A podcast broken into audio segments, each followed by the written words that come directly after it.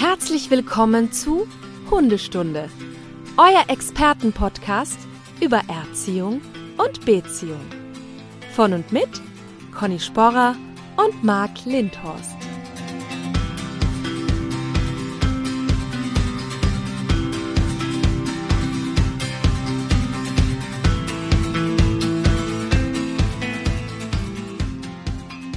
Schönen guten Morgen, Marc. Äh, einen wunderschönen guten Morgen, Frau Sporer. Wie geht's uns heute? Ja, so lala, würde ich sagen. Weil leider Oje. gestern, ich musste äh, mit Herrn Doktor zur Onkologie hier in einer Tierklinik. Sein Weichteilsarkom an der Kniesehne ist zurück. Und das muss jetzt weg. Und wahrscheinlich muss er dann auch noch bestrahlt werden. Mm, nicht so gut. Also mit zwölf Jahren muss man das jetzt nicht nochmal machen. Der hatte das schon mal, aber wir kennen das ja, ne? Und hat er, hat er dann Probleme beim Laufen? Zum oder? Glück noch nicht, aber das ist so Tischtennisball groß schon. Ach schon. Ja, das ging relativ schnell und ähm, deswegen muss das entfernt werden. Also weil Oh das wird irgendwann ja doch größer und wir wollen ja auch nicht, hoffen ja auch toi toi toi, dass das dann noch nicht so in die Tiefe gegangen ist, ne? Deswegen, aber ansonsten alles gut. Dem geht's gut, der hüpft Okay. rum, frisst gut, Ja, das ist das macht Wichtigste. Party, also so wie immer. Ich drück die Daumen. So wollte ich doch gerade sagen, ne? Sehr gut. Pass auf, Conny, bevor wir loslegen mit einem Thema, Ja. was ich weit unterschätzt hatte. Ich dachte so, als wir mal überlegten, das zu machen, pff, da wird doch nichts kommen. Also pff, da gibt's doch keine Fragen zu. Ne? Thema ist ja heute Pflege und Wellness beim Hund. Da haben uns die Stundis aber leicht überrascht. Also ich glaube, wir haben 150 Fragen. Also wir haben 150 Nachrichten bekommen zu dem Thema. Der Vorteil ist, viele waren doppelt und dreifach. Deswegen haben wir auch die besten runterdestilliert. Also es gibt so Oberthemen. Und wir haben ja auch heute jemanden dabei nachher, der ja unser, unsere Fragen professionell beantwortet.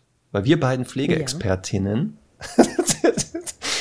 da gibt's ja auch die erste Frage nachher, damit leiten wir dann ein. Ähm, Wie da pflegt ihr eure Hunde? Genau, da werden wir sehen. Wirklich? Oh, das ja, wird schön. original. Es gab eine Frage, genau. Wie pflegt ihr eure Hunde? Verratet mal eure Lifehacks. Ich werde jetzt schon mal anteasern. Von mir wird es nicht viele Tipps geben, weil bei uns die Aufgabenteilung ist sehr leicht. Ja. Also, Ach so, die ist so klassisch, altmodisch. Leider ja. Also ich Okay. halte mich da komplett raus und mache das nur im Notfall. Und selbst das, glaube ich, sehr laienhaft. da, wird, da wird unsere, heute, unsere heutiger Gast, ne? wird mit Ja. den Augen rollen und die, Kopf, die Hände über den Kopf zusammenschlagen. Aber mehr Culpa. Aber mehr. Weißt du, was mein wichtiges ist? Pflegeaccessoire. Also ich habe es jetzt leider nicht griffbereit, aber ich kann es dir symbolisch zeigen. Ja. Die Schere. Die ich dachte jetzt so ein Massagehandschuh, so ein Gummidings mit Noppen und so. Schade. Nee. Naja, aber pass auf. Wir müssen aber kurz ein paar Punkte vorher noch abarbeiten. Einmal, Ja.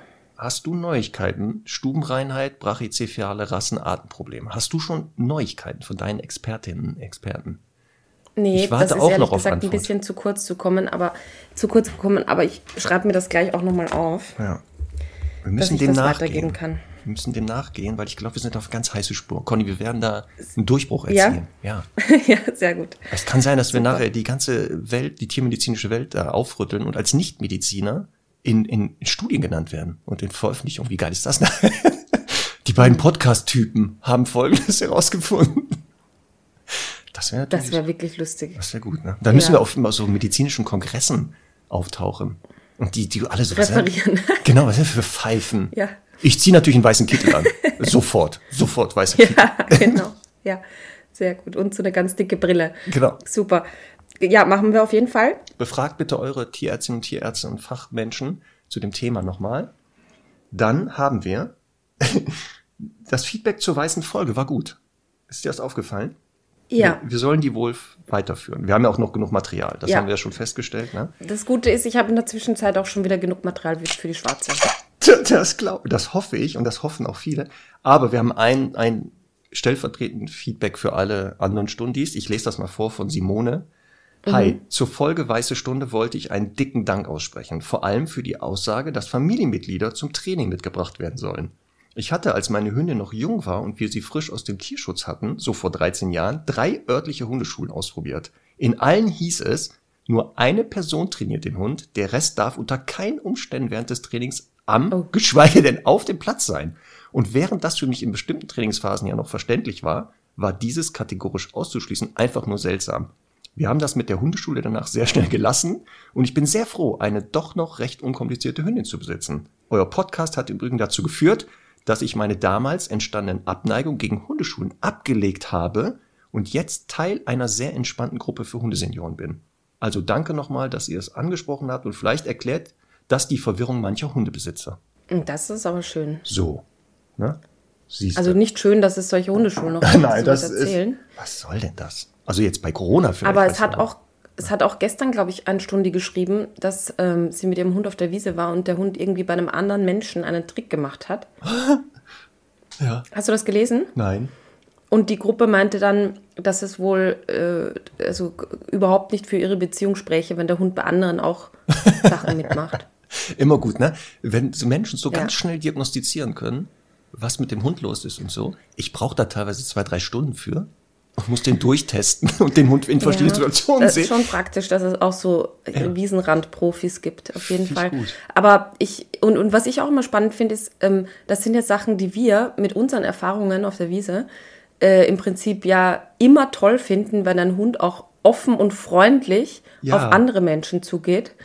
ähm, es wissen viele Menschen gar nicht, was das für ein Privileg ist eigentlich. Ja. Also ja, der springt die dann vielleicht mal an und ist vielleicht mal ein bisschen aufdringlich, aber das sind ja alles Dinge, die man einfach nicht wirklich, nicht wirklich antrainieren kann, wenn ein Hund das nicht von sich aus ist. Und weg, also solche Dinge wie Aufdringlichkeiten so wegzutrainieren, ist ja viel, viel leichter, als den Hund einfach nett mit Menschen zu machen. Deswegen finde ich das immer grundsätzlich toll. Also einfach weiter so machen. Und ähm, ich finde bei Semmel zum Beispiel, die ja auch durchaus mit fremden Menschen skeptisch sein kann, immer cool, wenn die mit anderen mitmacht und Spaß hat. Und genauso ist es auch total in Ordnung, weil wir dürfen ja nicht vergessen, das sind einfach konditionierte Tricks. Das hat auch tatsächlich nichts mit Beziehung zu tun. Wichtig ist, dass der Hund am Ende des Tages halt mit dir mitgeht. Und das ist es nämlich. Also es sagt ja mehr über die Menschen, die äh, mit dem Hund da Tricks machen, dass der rausgefunden hat, guck mal, so Futterautomaten stehen am Rand. Da Ja, kooperierst genau. du kurz mit denen, stopfen dich voll und genau, ich denke mir meinen Teil. Also wie gesagt, das sehe ich auch genau so. Also Ja, ganz super, schrecklich. schon wieder eine Frage weg. So, siehst So. du. Warte. So, Playlist, bevor wir das vergessen. Das, es geht nämlich sonst immer unter in dieser ganzen Dichte Ja, der stimmt. Informationen. Für heute habe ich von Ned Johnson, das ist eine Frau, Mhm. auch wenn die Ned Johnson heißt, einfach dem Hund Dog. Mal was ganz Kreatives, aber ist so Mhm. Ja. seicht, leicht zu hören, finde ich gut. Was packst du da So, drauf? und ich habe von Chloe Moriondo, die ja dieses Album für ihren Hund geschrieben hat, Mhm. Nice Pup. Ich bin dann langsam durch mit allen Liedern, aber das finde ich auch sehr cool. Ja, also, tonnenweise, es gibt noch tonnenweise. Conny, nicht denken. Ich dachte Ja. auch, irgendwann ist das vorbei. Nein, es wird immer weiter produziert. Mhm. Über Katzen gibt's nicht so viele Songs, glaube ich. Tja. Oh wei, oh wei. Aber Jetzt es gibt Cat. Stevens. Ach, es gibt verdammt. Cat Stevens, ne? Aber vielleicht gibt's auch einen Sänger, der Dog sowieso heißt. Doc Brown. Doc Brown. Auch Ah. Ja? ein berühmter Professor. Zurück in die Zukunft, sage ich nur. Aber mag das sein, dass er vielleicht Dog Anders Nick heißt? geschrieben. Na, man weiß es nicht. Man weiß Ja. es nicht, Conny. So, pass auf. Thema ja heute Pflege und Wellness. Ja. Ne? So, erste Frage war ja, komm, damit fangen wir jetzt an. Wie pflegen wir denn unsere Hunde? ja. Wenn ich wir sage, meine Jetzt, ich wo unser dich. Gast noch nicht zugeschaltet ist, können Genau. wir ja alles sagen. Ich wollte gerade sagen. So, Und ich, ich möchte auch jetzt schon dazu sagen, bevor sie sich quasi dazu melden kann, ich werde vielleicht die ein oder andere unpopuläre andere Meinung haben. Aber ich bin ja auch nicht vom Fach. genau. So, was ist denn so dein, da sind denn so deine Beauty-Hacks, was Sommel betrifft? Also was, was muss gemacht werden? Was wird denn gemacht? Ja, also ich muss dazu sagen, so, ich gehe mit Sam mal so dreimal, nein, einmal in drei Monaten zum Hundefriseur und lasse sie da relativ kurz scheren, je nach Jahreszeit. Ich finde, das hat im Sommer natürlich den Vorteil einerseits Hitze, wobei die einfach nicht so stark unter Hitze leidet. Ähm, aber trotzdem ist es halt einfach angenehmer. Und insbesondere, wenn wir Urlaub machen und irgendwie da Wasser und Sand im Spiel ist und so, dann ist das natürlich viel, viel angenehmer ähm, von der Reinigung her. Im Herbst hat das Ganze natürlich Vorteile mit, da bleibt nicht so viel Dreck hängen. Im Winter, da gibt es ja auch pikante Stories dazu, ähm, bleibt nicht so viel Schnee hängen. Ja, ich habe da Fotos gesehen. Das ist nämlich auch etwas, wo ich regelmäßig quasi angegiftet werde, warum ich den Hund im Winter scheren lasse oder kürzer schneide. Das ist wirklich, also ich finde es eben umgekehrt eher fahrlässig, weil wirklich, also gerade die Pfoten und so, das ist echt ein, echt ein Problem. Und da möchte ich, das möchte ich ihr halt einfach erleichtern.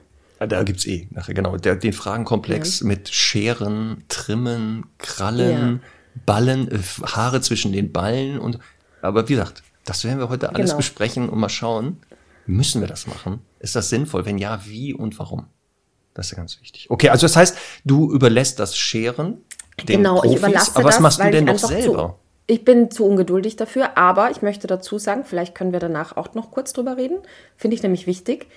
Ich bin immer dabei und ich verstehe, wenn es irgendwie so Helikopterhunde, Mamas und Papas gibt, wo das äh, eher dem Hund schadet, äh, wenn die Person dabei ist.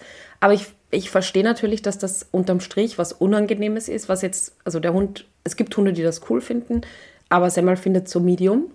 Und ähm, die kriegt dann halt, keine Ahnung, anderthalb Leberwursttuben, vor allem so für den Kopfbereich. Das finde ich halt immer total blöd, wenn der ganze Schädel vibriert und die da das aushalten muss. Dann fütter ich sie halt währenddessen. Und ähm, das ist auch, muss ich echt dazu sagen, für den, für den Friseur halt eine Hilfe, weil der halt einfach entspannter dann ähm, sch- schneiden kann. Und der erzählt mir wirklich immer Gruselgeschichten von Hunden, ähm, die halt extrem ungepflegt sind. Und da, da möchte ich jetzt schon sagen, ne, das ist halt, also ich, ich bürste es ja mal wirklich sehr wenig. Aber immer, wenn ich irgendwo merke, da entstehen Verfilzungen oder so, dann schneide ich die zumindest raus. Also gerade so in den Achseln oder da, wo das Geschirr sitzt und so. Und wenn ich jetzt auch merken würde, da ist jetzt irgendwie eine Stelle, die droht zu verfilzen, würde ich die halt auch bürsten. Aber sonst ähm, war es das im Prinzip an Pflege.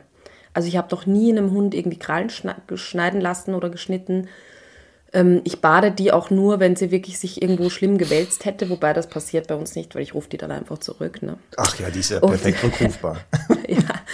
ja, aber es, also es gibt ja immer irgendwelche so, so Momente, wo die halt nach irgendwas riecht oder vielleicht irgendwie in einem Tümpel oder so drin war, wo man es am Anfang nicht mitkriegt. Sonst würde ich behaupten, das war's. Ich zupfte ja ganz gerne, aber das ist eher schon so ein Spleen von mir, äh, die, die Haare aus den Ohren. Oh, da, ja, da ist ein Thema, da kommen wir gleich zu. Es, es findet die überhaupt nicht schlimm und ich finde es eigentlich ganz witzig. Und äh, ja, was ich auch wichtig finde, ich habe ja einen weißen Hund, ähm, ich mache die Augen immer sauber. Allerdings auch eher auf rustikale Art und Weise. nicht, nicht mit irgendwelchen speziellen Pflegetüchern. Das heißt also äh, hier den Kercher rausholen und dann werden die Augen Genau. gestrahlt oder was? Ja, das kann ich mir gut vorstellen. Nein, aber ich nehme halt ein Tuch oder von mir aus auch den Finger.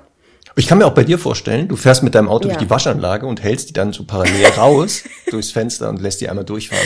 Weißt du, wie schön die das findet, wenn das so. Hatten wir nicht mal ein Foto bekommen von den Waschstraßenhunden? Weißt du das noch? Ja. In Stundi, glaube Ja. ich, auch. Da, da, die Ja. haben eine Waschanlage und die Hunde Ja. eiern da rum. Deswegen, das Ja. kann ja mal sein. Naja. Also gut, pass auf, jetzt lasse ich hier die äh, Sprichwörtchen Ja. Hosen runter. Das Maximale, was ich mache bei Herrn Doktor, aber da muss ich mich auch echt zwingen und mit tausend Alarmen und Erinnerungen Ohrhaare zupfen, findet der komischerweise gar nicht gut.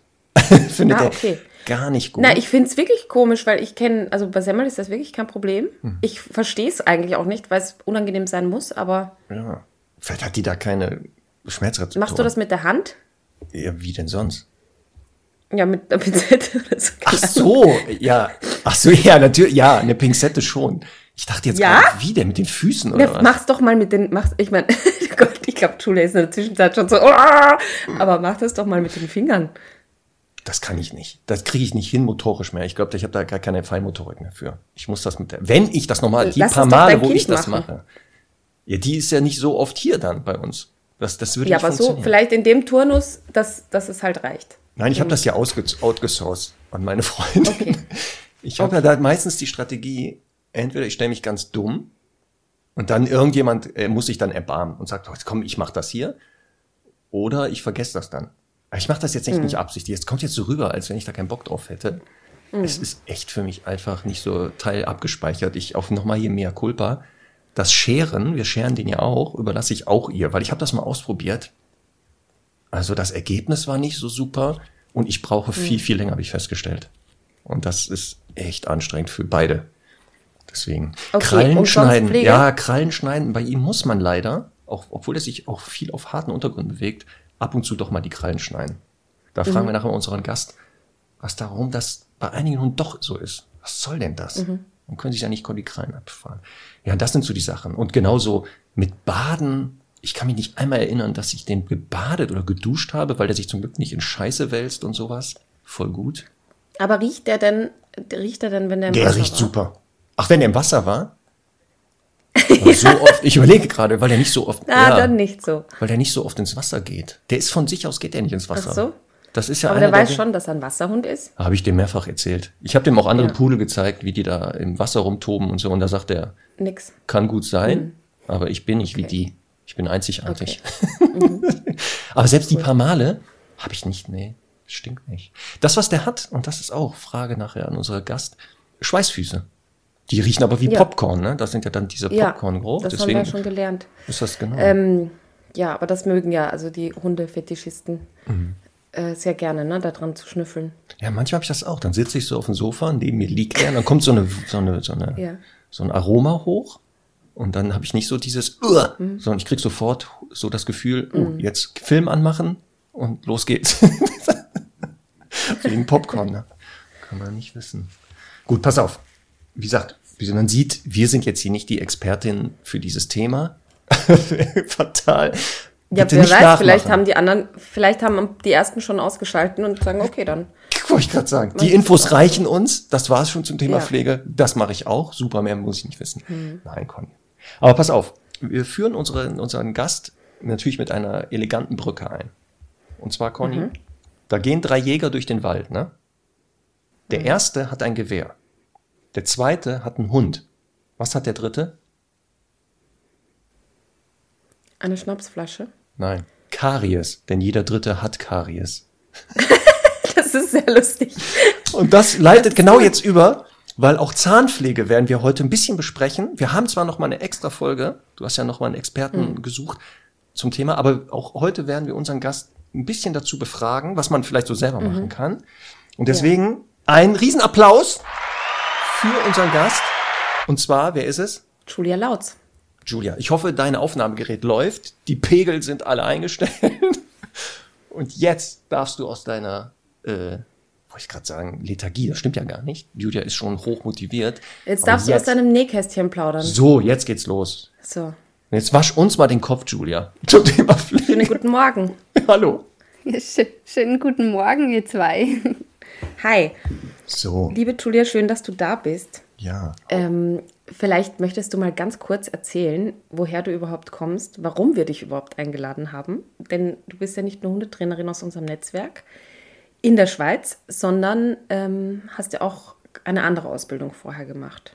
Genau, ja, ich, äh, ich hoffe, ihr versteht mich. Ich gebe mir große Mühe, dass man mich trotz Schweizerdeutsch oder Schweizer Hochdeutsch gut verstehen Das kann. wäre auch lustig, das ist jetzt einfach schon. das wäre sehr. Ja, nein, wir verstehen ja, Wäre bestimmt interessant. Vielleicht gibt's dann jetzt, eine, wir können das mit Untertiteln dann demnächst machen für in Schweizerdeutsch. Das ist beim Podcast Gute Idee. besonders. Ja, sehr, genau. Ja, ähm, ich habe vor 16 Jahren, ich habe mit Erschrecken festgestellt, dass das ja schon die Hälfte von meinem bisherigen Leben ist, ähm, habe ich die Ausbildung zur Tierpflegerin und äh, diplomierten Hundecoiffeuse ähm, gemacht. Das ist in der Schweiz, ist das eine richtige, äh, gut dreijährige oder teilweise vierjährige Ausbildung. Und ähm, ja, konnte da extrem viel Erfahrung sammeln, habe dann parallel auch den äh, Sachkundenachweistrainer gemacht. Äh, den gibt es heutzutage wieder nicht mehr in der Schweiz. Also ich habe da dann schon parallel mit so Hundetraining, halt Verhalten vom Hund dazugelernt und bin dann durch Thiago, meinem Hund aus dem Tierheim, dann schlussendlich zu Dogs gekommen. Und äh, ja, haben jetzt die Dogschule, Martin Rütter Dogschule äh, in Wil St. Gallen in der Schweiz und bin eigentlich dankbar, dass ich durch meine Vorgeschichte oder mein ähm, ja, Vorberuf jetzt halt so alles zusammen haben kann und viel Wissen und Erfahrung kombinieren kann mit dem Hundetraining. Das heißt, du bist auch zu Hause verantwortlich für die Pflege der Hunde? Oder muss der Mann mitmachen und schon die Kinder werden da schon eingearbeitet? Ja, die Kinder finden das natürlich spannend, selber da mal zu bürsten oder so. Ich muss aber dazu gestehen, ich bin selber auch überhaupt nicht dieser ähm, typische Hundecoiffeur-Typ, also der selber äh, die Pudel- oder Ausstellungshunde hat, sondern eben bei mir ist auch alles eher pflegeleicht und praktischer, weil ich das selber auch gar nicht so mag. Also dieses, ähm, ja, alles Picobello und so. Und Sehr wissen eure Kunden und Kundinnen, dass du auch, jetzt pass auf, der Begriff, den finde ich ja gut, Coiffeuse bist? Ja, das ist ja schon mal gut. Ach stimmt, das heißt bei euch Friseur, oder? Hundefriseur. Vielleicht ist das auch hier so, Ja. dass ich das so abwerten als Friseur. Hundefriseuse wird Genau. das, glaube ich. Aber, das. Aber wissen das eure Kunden und Kundinnen, dass du auch diese Fähigkeit hast? Ja, ich glaube, ein Großteil weiß das, durch das ich aber nicht mehr ähm, täglich selber im Salon stehe, weil ähm, das hat sich, also ich habe nach meiner äh, Lehrzeit äh, als Tierpflegerin und Hundecoiffeuse, war ich dann erst selber noch angestellt, habe dann aber nebenbei auch noch einen eigenen Salon dann äh, äh, gemacht und dann eben parallel zu Dogs und als dann Dogs und mit den Kindern ähm, hätte das gar nicht mehr funktioniert. Und da hat dann meine gute Freundin, die ich auch äh, dann ausgebildet hatte, also die hat die Ausbildung ähm, gemacht, die hat dann den Salon übernommen. Und ich berate mehr jetzt auch bei den Kunden halt hintenrum oder beim Team, ähm, wo ich so trotzdem immer noch mit drin bin, auch bei der Fellpflege, aber halt nicht mehr selber täglich im Salon stehe. Das kann ich mir gut vorstellen, dass die Kunden ja sagen, äh, könnten Sie mal hier kurz gucken. Ist ja in jedem Beruf. Mal kurz hier mal was schauen oder so. Also das kann es natürlich schon sein, dass man dann mal noch kurz die Krallen schneidet oder irgendwie, wenn es dann gerade so passt oder nach einem Seminar. Ähm, aber ich verweise natürlich dann gerne immer an die Kollegin einfach auch, weil ja schlussendlich das äh, große Ganze passen muss. Und sag mal, was hast du, was habt ihr jetzt für Hunde? Wir haben jetzt zurzeit äh, die Penny, das ist eine äh, weiße Schäferhündin Malabisetta Mix, die hat so Golden Retriever Fell. Und wir haben Fluffy und Streusel, das sind griechische Schäferhund, irgendwas Mixe. Ähm, und die haben vom Fell her, vom Angucken auch eher so Goldi, aber halt dicker. Also da merkst du halt schon so was Herdenschutz mehr oder halt was Festeres, Robusteres Okay. mit drin. Genau. Cool. Und davor war noch eine weiße Schäferhündin und Thiago war der äh, äh, Schäferhund mal Goldie Mischling. Also da äh, lässt sich eine Linie erkennen, eindeutig. Ja, definitiv. Wobei ich sagen muss, äh, dass ich aufgewachsen bin selber mit Neufundländer, Havaneser, Terrier-Mischling, Appenzeller. Also ich habe da einiges auch schon im privaten Umfeld kennengelernt. Okay. Aber so die selbst ausgesuchten Hunde sind schon so ein Typ Hunde. Und die wurden dann auch nach Pflegeaufwand ausgesucht wahrscheinlich. Nicht nach Optik und so, sondern nur nach, wie pflegeaufwendig sind die? Und dann, egal was das war, wie groß und Farbe. Und jetzt die Frage, ne? Mussten die pflegeaufwendig sein oder weniger? Hm, selber jemand, der das macht, nimmt der einen Hund, der wenig Pflege braucht oder pflegeaufwendiger ist? Das kommt auf den Typ Mensch drauf an. da habe ich Tierpfleger und Hundecoiffeuse-Kollegen, äh, die natürlich selber dann gerade das typische Beispiel mit dem Pudel, der halt sehr pflegeaufwendig ist, mit dann eben Ausstellung und so. Ähm, ich habe aber gerade auch das Gegenteil mit Yorkshire, die ganz kurz abgeschoren werden oder eben äh, Goldie und so. Also da, ja, ich glaube, das kommt wirklich auf den Typ Menschen einfach auch an. Aber mein Hundefriseur zum Beispiel, der ist so, ne, also ich bin ja bei der Auswahl des Hundes nat naturgemäß halt sehr auf das Verhalten, den Typ, die Rasse und so die, die, die Ursprünge irgendwie bedacht. Und der ist halt total auf das Thema Pflege bedacht bei der Auswahl ne, und sagt halt, es nervt ihn so sehr, gerade halt dieser Wasserhund-Trend und es kommt halt ein Portugiese und Spanier und Lagotto nach dem anderen. Und die Leute haben null Bewusstsein dafür, wie, wie, wie, also wie aufwendig das ist oder was sie da zu tun haben. Und dann noch, da wirst du jetzt wahrscheinlich auch gleich so mit eine Lanze brechen dafür, dass sie halt gerade bei diesen Hunden die Menschen sich überhaupt keine Gedanken machen, auch dieses äh, Pflegen zu trainieren. Also der wird dann halt schon mal mit irgendeiner weichen Bürste auf dem Boden oder auf der Couch irgendwie so ein bisschen gestreichelt. Aber zum Beispiel, er sagt halt, dass es total wichtig wäre, das zu trainieren, dass der Hund auf dem Tisch steht, schon von Anfang an. Und so Kleinigkeiten einfach auch, aber natürlich nur für den Hund, damit es für ihn angenehmer ist und nicht dieses so, ich gebe den halt mit, keine Ahnung, sieben Monaten das erste Mal ab und viel Spaß. Das ist definitiv so. Also das ist etwas, äh, wo die Leute sich dann oft wundern, wieso das Pudel, die das halt eben in der Wurfkiste schon kennenlernen, so wunderschön stillhalten. Die glauben immer, dass das gehört halt zur Rasse. Dabei ist aber so, ich habe äh, in meiner eben Ausbildung, äh, habe ich auch in der Zucht mitgearbeitet. Äh, in der Pudelzucht und Erdelzucht. Deswegen können wir dann auch gerne das Thema Trim mit reinnehmen, weil das ja auch viel gekommen ist. Ja. Und bei den Pudeln war halt wirklich so, die werden als Welpen in der Wurfkiste schon das erste Mal der, das Gesichtchen ausgeschoren, die Pfoten ausgeschoren, die lernen Krallen, Zähne und Ohrenpflege kennen. Und das ist dann einfach was, was so pflegende Dominanz, was die Mama halt macht, was so übernommen wird. Und für die ist das dann einfach normal. Und wenn die Besitzer von jeder Hunderasse das machen würde, weil auch wenn das Fell vielleicht nicht so betroffen ist zum Pflegen, sind ja dann trotzdem eben Krallen, Zähne, Ohren, gehört bei jedem Hund dazu, Zecken, die er haben kann.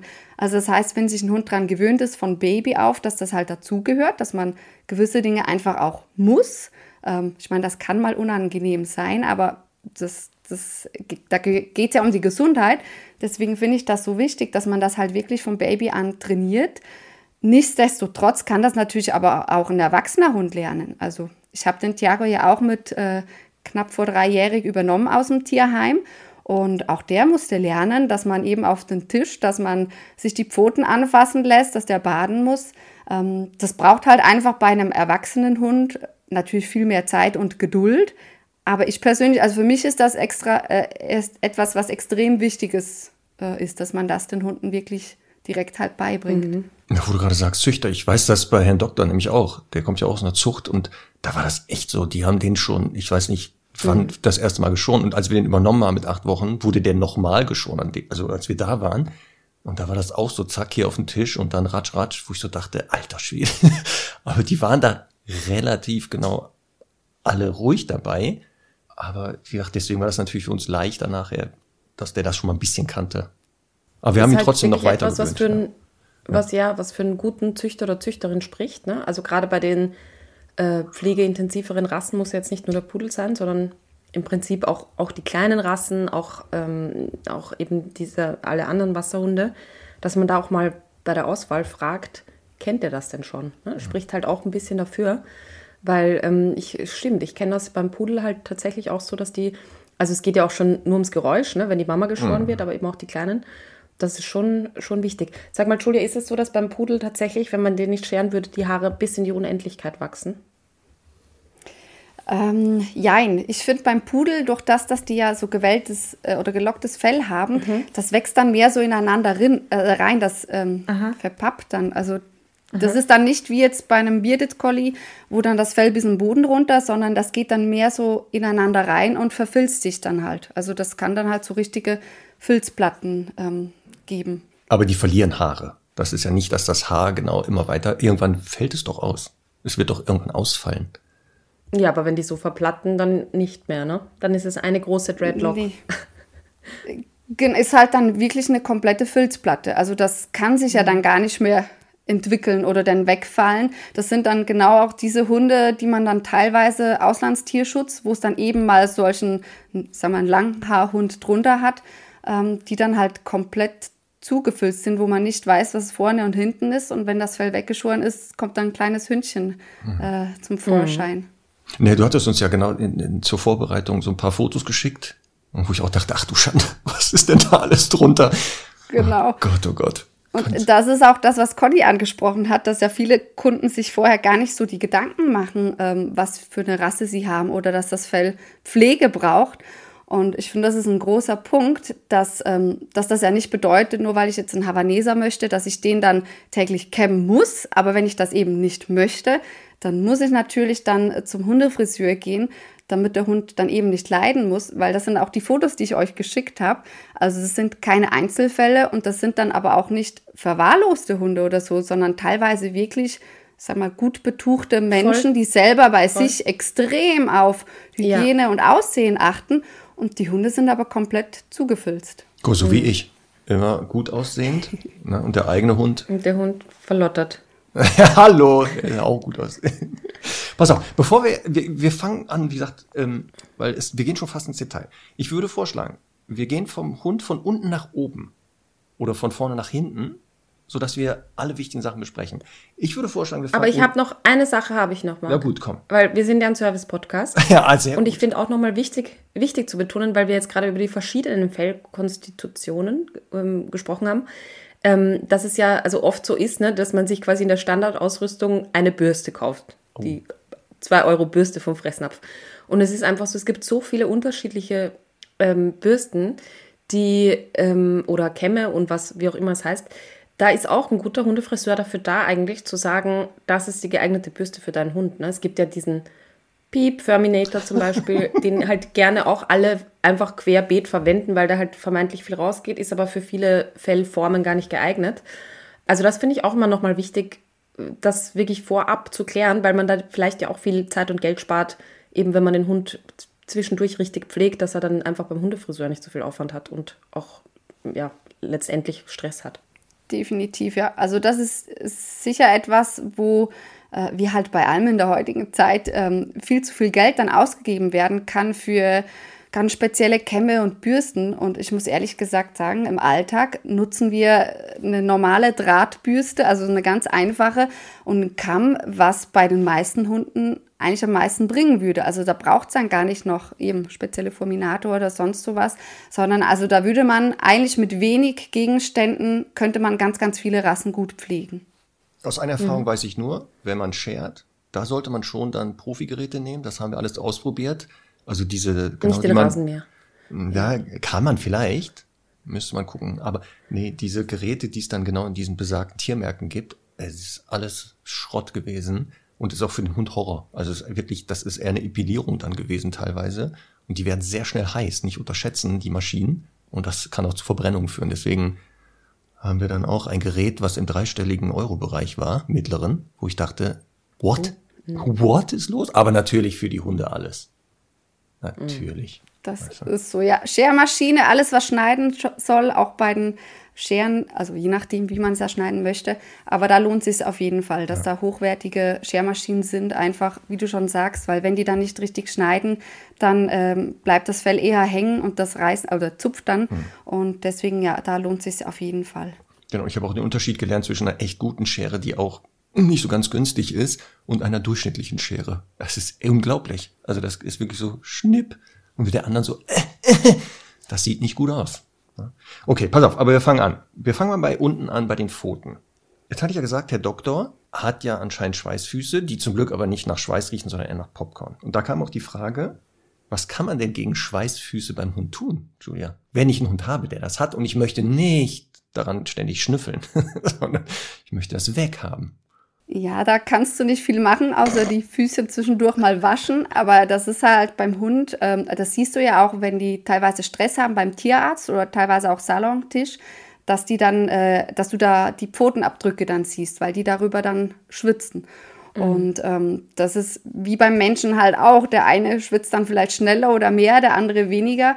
Und das ist beim Hund dann auch so. Und deswegen gibt es auch solche, die riechen, andere weniger.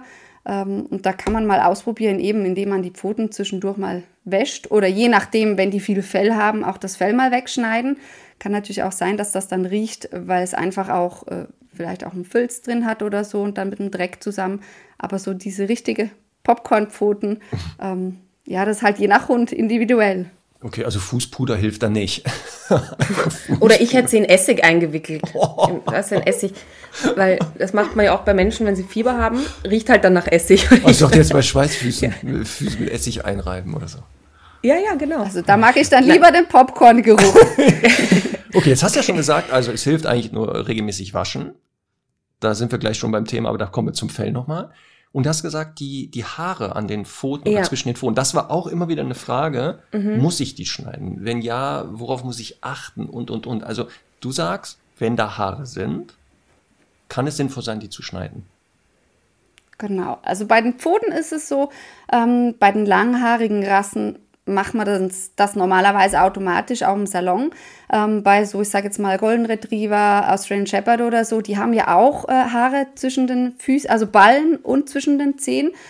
Normalerweise im Salon macht man das einfach, weil es dann halt runder aussieht, wenn die sauber gepflegt sind. Die Ballen ähm, ist es so, könnte man rein theoretisch bei vielen äh, äh, Hunde, die jünger sind, lassen. Mit dem Alter kann es aber sein, weil sich das Fell verändert, dass das dann schneller verfilzt. Und deswegen bin ich eigentlich Fan von, die schneller mal zu kürzen, einfach damit da kein Filz entstehen kann, weil da gibt es viele Hunde, äh, die haben dann über längere Zeit, das kann dann sein durch einen Dreckklumpen mit drin oder Harz oder so vom Wald, wo sich das dann verfilzt und der Mensch merkt das gar nicht und die sind dann bei uns im Salon und du scherst dann die Ballen aus, das machen wir mit der Schermaschine und da kommen teilweise riesen Filzklumpen raus, wo ich mir denke, boah, wieso läuft der Hund überhaupt noch mit? Und du merkst dem Hund aber vom Gangbild her nicht äh, was an, aber trotzdem ist es natürlich nicht angenehm. Und deswegen finde ich da, wenn man sagt, man möchte ihn nicht schneiden, kann man das lassen. Man muss aber einfach immer gucken, damit es halt keinen Filz drin hat. Oder ansonsten für zu Hause kann man das mit einer normalen Schere kürzen. Oder eben am optimalsten ist natürlich mit der Schermaschine, weil man da einfach schön rein kann und das ganz kurz machen kann. Dasselbe ist auch, da habe ich euch auch noch ein Foto geschickt, ähm, und zwar ist es auch zwischen den Zehen, wo viele Leute das vergessen, dass eben auch da Filz entstehen kann. Und das ist oft auch so, dass das in jungen Jahren bei solchen Hunden weniger der Fall ist, aber mit der Veränderung vom Fell, mit dem Älterwerden, wird das flauschiger und verfilzt mehr. Und das ist ein Foto, was ich euch geschickt habe von unserer Penny ähm, nach unserem Urlaub am Meer, wo die halt dann auch die Pfoten eher mal geleckt hat vom Salzwasser, weil es nicht perfekt ausgespült war. Und das gab dann ganz schnell so ein Filzklümpchen drin. Und das stört dann halt irgendwann. Und das ist einfach wichtig, dass man das regelmäßig dann überprüft. Mhm. Aber da ist auch Haut zwischen den Zähnen, ne? Das ist auch wichtig, dass genau. man jetzt nicht einfach reinschneidet. Ja, das ist natürlich auch in der Ballen drin. Also auch da muss ja. man natürlich aufpassen. Ähm, man kann die Hunde verletzen, gerade wenn man gute ja. Scheren hat ähm, muss man natürlich vorsichtig mhm. sein. Und da ist natürlich dann wieder gut und deswegen finde ich halt bei jeder Rasse, jetzt eben nicht nur bei langhaarigen Hunden, sondern dass man eben einfach auch die Pfoten anfassen und die einzelnen Zehen anfassen, dass die das einfach kennenlernen und das was Normales ist. Herr Doktor ist so kitzelig. Ich weiß, wir müssen das auch immer, wir müssen das auch schneiden. Der ist so kitzelig, ne? Das kann man nicht gewöhnen. Man kitzelig ist dann kitzelig, so. Das ist, ja, ich kenne das. Der Thiago hat das auch gehabt. Der fand das immer halt wirklich kitzlig. Ja. Und ähm, ja, das sind dann so Dinge, da müssen die halt dann kurz durch, weil es so. halt gemacht ja. werden äh, muss.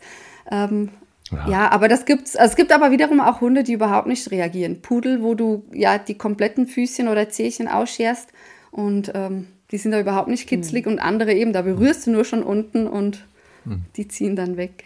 Conny, musst du deine Haare zwischen den Pfoten auch, also bei deinen Füßen auch? ich rasiere die einfach auch. Ja, ich laufe mit mal ab. Ich laufe mit der einfach ab. Ich laufe wie bar.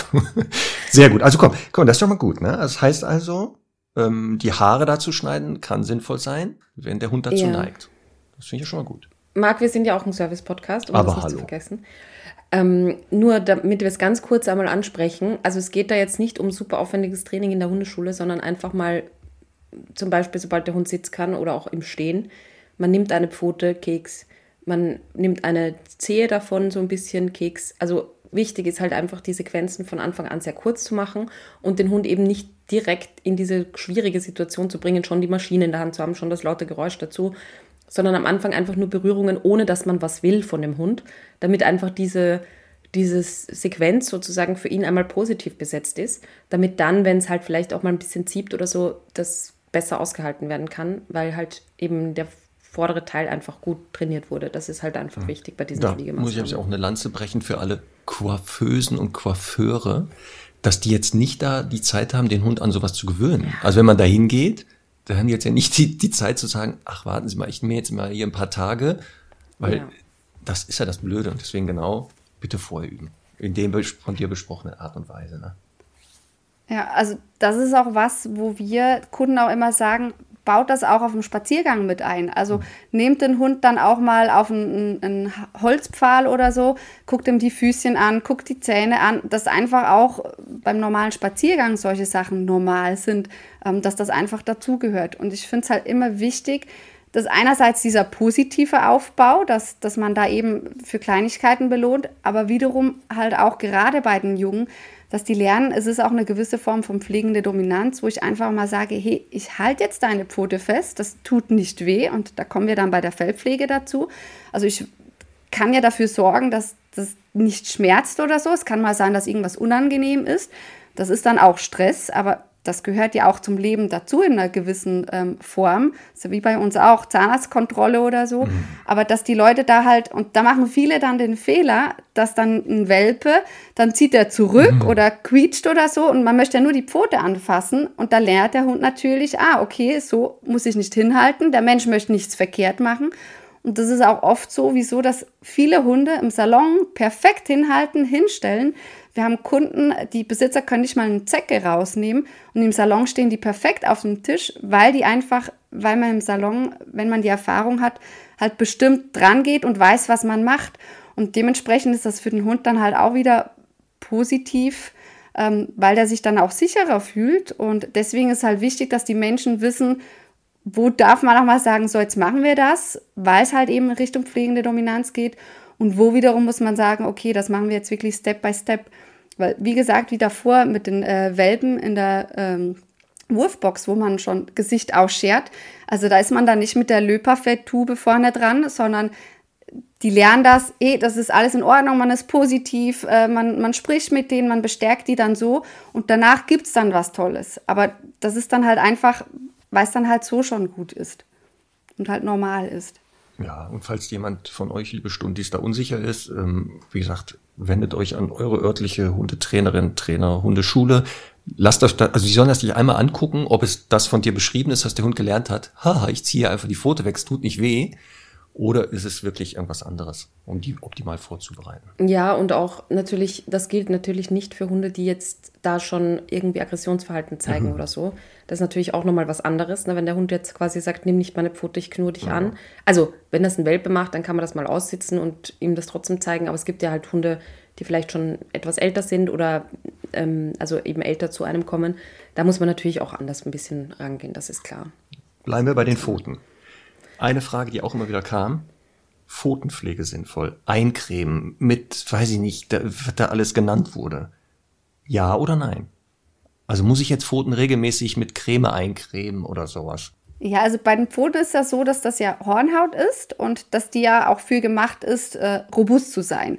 Ähm, sehen wir ja bei uns Menschen auch, wenn man viel barfuß läuft, kriegt man mehr Hornhaut, äh, kann dann besser über Steine gehen und jemand, der nie barfuß läuft, der hat dann vielleicht Babypopo-Füße, aber ist sich dann auch weniger dran gewöhnt. Und deswegen finde ich es verkehrt, wenn man da von Anfang an immer direkt schon äh, eincremt, weil die Pfoten ja dann weich werden. Das heißt, ein gewisser Schutz oder Robustigkeit geht ja dann äh, verloren. Ich habe bei unseren Hunden ehrlich gesagt, ähm, ich habe schon ausprobiert wegen Schneeklumpen, das ist wieder was anderes, aber die Pflege an sich bei den Pfoten, die lasse ich, solange die keine Probleme haben, lasse ich die. Also da mache ich nichts Spezielles dran. Ähm, es ist mehr oder viele, die dann im Winter die Frage haben, ähm, wegen Schnee oder wegen Salz. Und da sage ich immer, man kann es ausprobieren, dass man zum Beispiel Vaseline oder es gibt ja extra Pfotenbalsam mal drauf macht und guckt, ob sich der Hund anders verhält, ob der weniger reagiert bei Salz.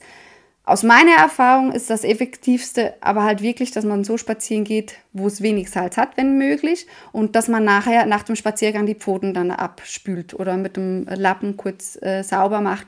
Das hilft meistens am besten. Wie davor extrem viel Creme, damit die Pfoten dann halt wie den Schutz auch verlieren, weil sie zu weich sind. Mm, das beruhigt mich extrem, dass du das sagst. Ich hatte mal eine Kundin, die hat äh, bei ihrem Hund, ich nenne jetzt keine Details, das auch so extrem gemacht und der Hund hatte wirklich Welpenpfoten, also war schon ein paar Jahre alt und war, war einfach überversorgt einfach damit, ne? weil natürlich dann im Winter ist es echt ein Problem, weil natürlich so eine feine Haut dann natürlich auch viel sensibler reagiert auf Salz und so. Also das darf auch ein bisschen, sage ich mal, äh, bisschen härter, bisschen schleifpapierartig sein, ähm, wenn jetzt nicht vielleicht unbedingt Risse entstehen oder so, aber grundsätzlich, ne? Genau, ja, auf jeden Fall. Also das ist Hornhaut, die dürfen da so sein. Und wie du schon sagst, es gibt Hunde, Meistens ist da aber im Alter oder da stimmt auch sonst was mit dem Immunsystem und mit allem nicht ja. so. Die haben dann manchmal auch anfällige äh, Krallen. Und da gibt es natürlich Hunde, die dann äh, einen Schnitt drin haben. Ähm, und da muss man dann gucken. Aber da hilft es dann meistens, wenn die dann ein Schüchen tragen, damit das ja. wieder sauber verheilen kann. Weil Hornhaut, das dauert halt einfach, bis das wieder sauber verheilt. Mhm. Aber meistens steckt da eben dann mehr dahinter. Mhm. Aber ich sage, ein gesunder Hund, ein jung, junger, agiler Hund, ähm, da muss man im Normalfall nicht speziell mhm. pflegen. Aber wie gesagt, wenn Risse drin sind, also die neigen zu rissigen Rissen da drinnen, macht es dann Sinn, irgendwelche speziellen Cremes oder ist das eher sowas, wo man sagt, nee, das muss ein Tierarzt lieber behandeln, weil diese frei verkäuflichen Dinger, das wird nichts bringen? Ja, die Frage stellt sich, wieso hat es einen Riss mhm. drin? Also wir haben auch schon, die sind über Eis gelaufen oder wo der Kunde gesehen hat, das ist übers Eis und hat dann einen Schnitt reingegeben. Ähm, da kann man natürlich gut selber mit, mit ähm, äh, Wundpflege und eben vielleicht dann Schüchen tragen zu lassen. Wenn es aber dann mehr krankheitsbedingt ist, wo man merkt, es ist in allen Pfoten, sind, ist da irgendwas eben, stimmt mit der Haut was nicht, dann bin ich eher für äh, beim Tierarzt mal vorstellen. Nicht, dass dass da noch was anderes dahinter steckt. Weil das ja auch bei den Krallen gibt ja auch einzelne Hunde, ähm, die mit den Krallen Probleme haben, die schneller einreißen oder so. Und da kann es halt dann schon auch sein, dass da Krankheiten dahinter stecken. Ähm, und da finde ich dann wichtig beim Tierarzt abchecken, nicht, dass da mhm. dann irgendwas dahinter steckt. Komm, da sind wir genau beim nächsten, schon bei der Pfote noch, das wichtigste, Krallen. Auch das ganz viele Fragen. Muss ich Krallen schneiden? Wenn ja, wie oft? Und noch wichtiger, wie kurz? Also das war. Und dann auch ganz wichtig, ähm, mit der, es gibt so Zangen, so Knipser oder so Schleifdinger, weil mir wird auf meiner Timeline, ne, also werden mir auch immer wieder Sachen vorgeschlagen. Und jetzt habe ich ja jemanden, der mir mal genau sagen kann, Krallen schneiden ja oder nein, wenn ja, wie kurz und womit am besten. Ja, aber hol, hol deine Freundin dazu, weil die macht das ja. die hört den Podcast nachträglich. Ah. Wenn der sauber geschnitten ist. Perfekt. Ja, beim Krallenschneiden ist es so, ähm, dass ja eben oft gesagt wird, ja, wenn der Hund genügend Bewegung hat, dann muss man die Krallen nicht schneiden. Das ist aber faktisch nicht wahr, weil da spielt natürlich der Untergrund eine Rolle. Also wo gehe ich spazieren? Jemand, der viel im Wald ist, ähm, ist die, wird die Kralle natürlich automatisch weniger abgeschleift, wie wenn ich viel über Teer gehe. Dann äh, kommt es auf die Gangart drauf an. Es gibt Hunde, teil, also rassebedingt. Äh, oft sind so Westi oder Mops oder französische Bulldoggen, die so einen äh, so einen Watschelgang haben. Ich weiß nicht, wie man dem richtig sagt, wo die dann die Krallen selber teilweise sogar blutig ablaufen, weil die halt so laufen. Also das heißt Gangbild. Dann natürlich auch die Pfotenstellung, ähm, also auch da. Und das ist oft so, dass du Hunde hast, die du äh, in jungen Jahren nie die Krallen schneiden musst und im Alter plötzlich merkst du, dass die viel zu lang sind, wo man dann äh, die Krallen kürzen muss.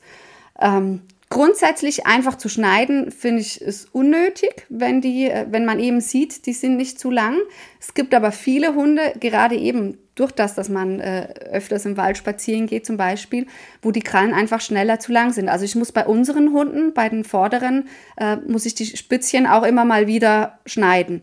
Ähm, und das ist halt wichtig, oder das finde ich das Wichtigste. Das muss man auch gar nicht unbedingt immer selber, aber man muss halt die Krallen kontrollieren. Das ist das, wo ich dann nicht verstehe. Da habe ich euch ja auch Fotos geschickt, ähm, dass auch wieder normale Familienhunde, die nicht irgendwie draußen leben oder so, so extrem lange Krallen haben können. Und das ist natürlich dann wiederum für die Fußstelle, Fußstellung, wenn die Krallen viel zu lang sind, laufen die anders und das wirkt sich ja dann wieder auf den kompletten Körper äh, aus.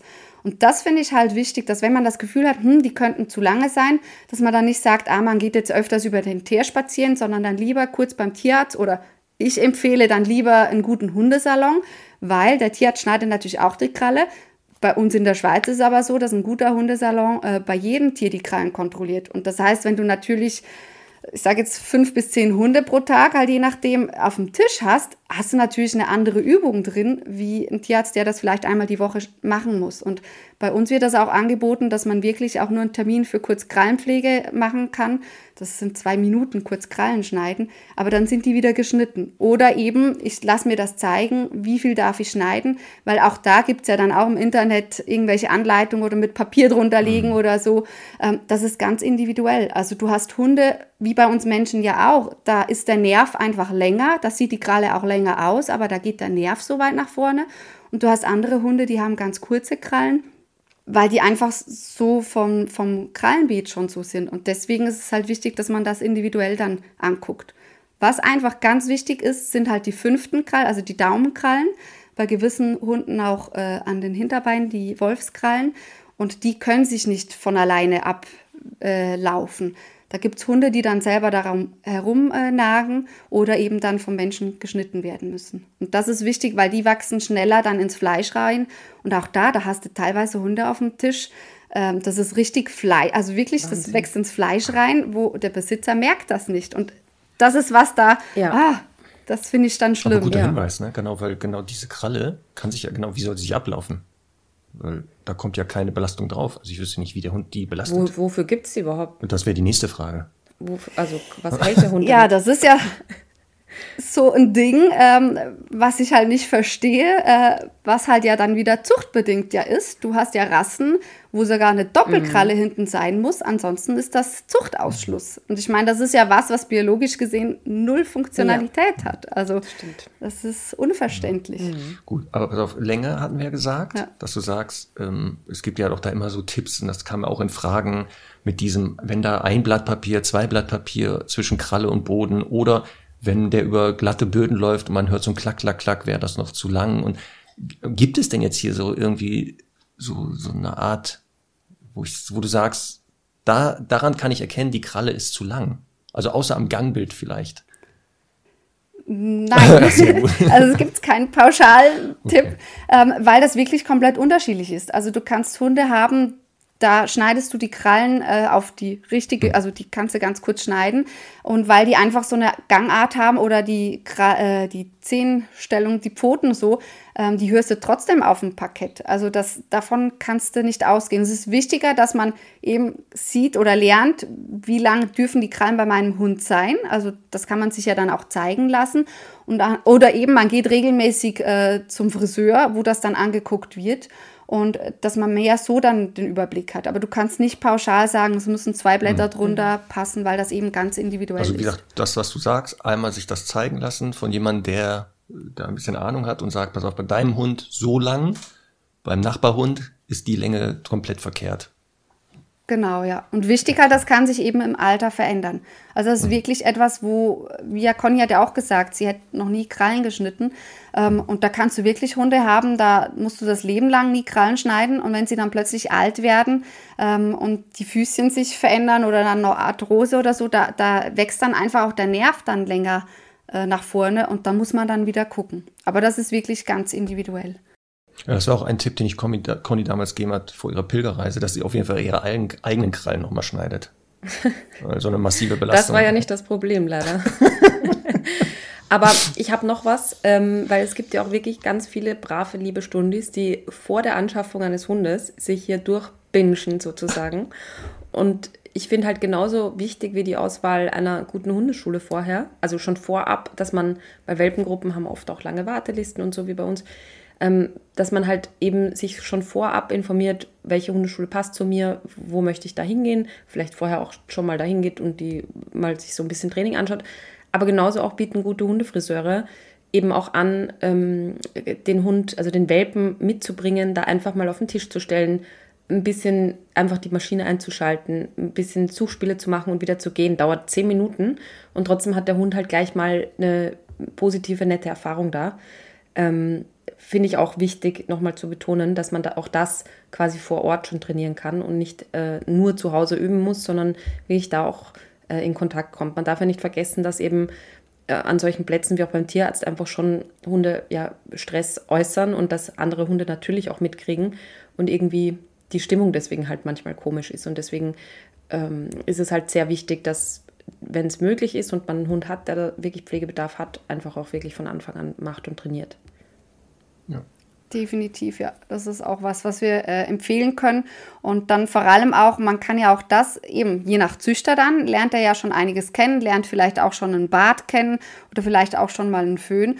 Und das kann man ja dann beim Salon danach dann auch, wo wir viele auch sagen, hey, komm mit den Welpen, dann kommen die einfach mal so vorbei oder die machen dann einfach mal einen Bart und schneidet vor den Äuglein oder Pfötchen, aber halt ansonsten beim Körper noch nicht, dass man das so Step by Step dann aufbauen kann, dass es eben einfach zur Normalität wird. Und so kriegt halt der Besitzer dann auch das Vertrauen ähm, zum, zum Hundecoiffeur und wiederum der Hund halt auch. Und das ist dann positiv, weil du hast vorher schon angesprochen mit dem Hund abgeben oder nicht, ähm, was eben auch ein riesengroßer Faktor ist, wo ich finde, wenn man seinen Hundecoiffeur des Vertrauens gefunden hat, ähm, kann man je nachdem auch mit gutem Gewissen sagen, okay, der Hund bleibt da, weil man weiß, das passt, weil das ist was, ähm, ist natürlich individuell, aber aus Erfahrung, dass halt viele Hunde viel entspannter sind, wenn der eigene Mensch nicht dabei ist.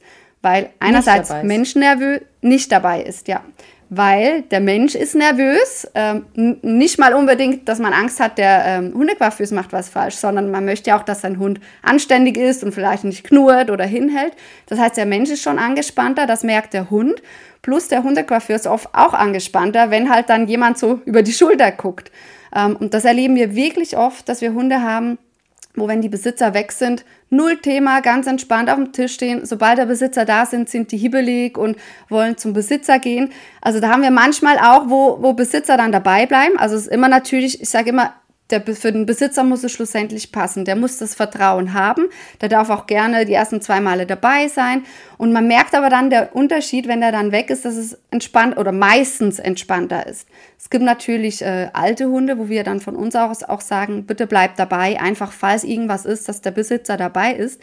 Aber wir haben eine Kundin, äh, wenn ich so drüber nachdenke, die eben auch dabei äh, bleiben wollte oder dabei geblieben ist wo der Hund dann immer hibbelig, hibbelig, dann musste sie ans Telefon raus, war dann eine Viertelstunde draußen, der Hund perfekt hingestanden, nichts gemacht, Kundin kommt wieder rein, wieder Riesenterror. Und ich verstehe, also ich wäre genauso. Ähm, ähm, da verstehe ich auch den Kunden. Man möchte ja nicht unbedingt dann den Hund abgeben.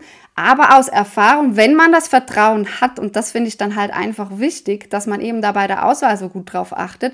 Aber wenn man das Vertrauen hat, dass man das mal ausprobieren kann oder vielleicht mal eine Viertelstunde ausprobieren kann, weil oft ist für den äh, Tierpfleger oder den Hundequaffeus ist es angenehmer, meistens, wenn die Besitzer nicht mit dabei sind. Und das überträgt sich natürlich dann auch auf den Hund. Und vor allem, wenn ja wie im Idealfall jetzt beschrieben, man schon sehr früh hingeht, die lernen den mal kennen, der Hund lernt die kennen und nicht, was wir jetzt nicht meinen, ist ja, man geht zum ersten Mal zu so einem Hundefriseur, die kennen sich nicht, zack, hier ist der Hund, ich bin mal zwei Stunden weg. Also das meinen wir ja nicht, ne? Sondern wirklich ja. dieses, der kennt die schon, der Hund kennt den und am Anfang war das alles mit Gewöhnung, so dass dann, wenn jetzt mal der Mensch kurz rausgeht, der Hund dann nicht gleich einen mittleren Herzinfarkt kriegt, weil er mit einer komplett fremden Person da ist. Also das ja. sollte Voraussetzung sein. Ja, und man muss ja auch sagen, also ehrlicherweise, das sind ja dann nicht die Hunde, die sonst wahrscheinlich perfekt erzogen sind und die optimalste Beziehung zu ihren Menschen haben, sondern mhm. halt leider da gewisse Dinge mhm. nicht passen, weil das ist schon etwas. Also ich denke halt immer, egal ob Tierarzt oder so, ich denke halt immer, ich bringe den Hund da in eine sehr unbequeme Situation. Also ne, je nachdem, wie gut das gewohnt, gewöhnt ist. Aber Semmel wird das zum Beispiel immer blöd finden, aber ist es einfach gewöhnt. Und irgendwie denke ich, habe ich dann immer so ein zum Thema schlechtes Gewissen, so dieses, äh, ich bringe die jetzt dahin in eine sehr unangenehme Situation und dann lasse ich sie noch allein, was für sie halt eh schon irgendwie nicht so super ist. Ähm, das möchte ich nicht steigern, aber ich verstehe den Zugang von deiner Seite auch total, Julia. Ähm, das ist halt, also ich glaube, das ist immer ein Mittelmaß und ich glaube auch, dass da, da muss man halt offen drüber sprechen, auch am Anfang. Ähm, ich bin da immer so, auch beim Tierarzt oder so, dass ich sage, echt, ich verspreche Ihnen, ich bin einfach nur da und helfe den Hund zu halten oder so, aber ich bin jetzt nicht irgendwie anstrengend.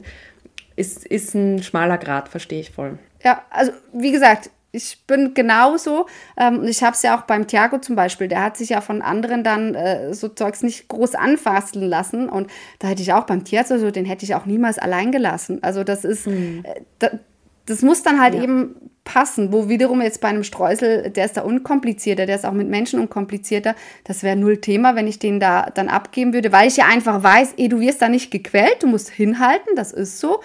Das gehört aber dazu, also das, das finde ich halt ist wichtig, ist ja nochmals ein mhm. Unterschied, ist für den Hund das Grundding in Ordnung ähm, und eben hat er dann Schmerzen, wie jetzt beim Tierarzt oder so, äh, oder ist es halt einfach, ja, du musst es halt ertragen, aber es ist an und für sich ja nichts was schmerzt oder so. Aber ich finde auch deswegen finde ich wichtig die richtige Auswahl und dass man halt einfach Vertrauen aufbauen kann und, und gucken kann, wie, wie passt das. Deswegen, Conny, finde ich gut, dass du genau diese, diesen Vorschlag gemacht hast, nicht nur eine gute Hundeschule vorher sich angucken oder ein Tierarzt, sondern auch vielleicht einen Hundefriseur. Und dann Aufruf an die Stundis. Wir haben ja eine, wir haben ja eine Facebook-Gruppe gegründet, Stundis. Mhm.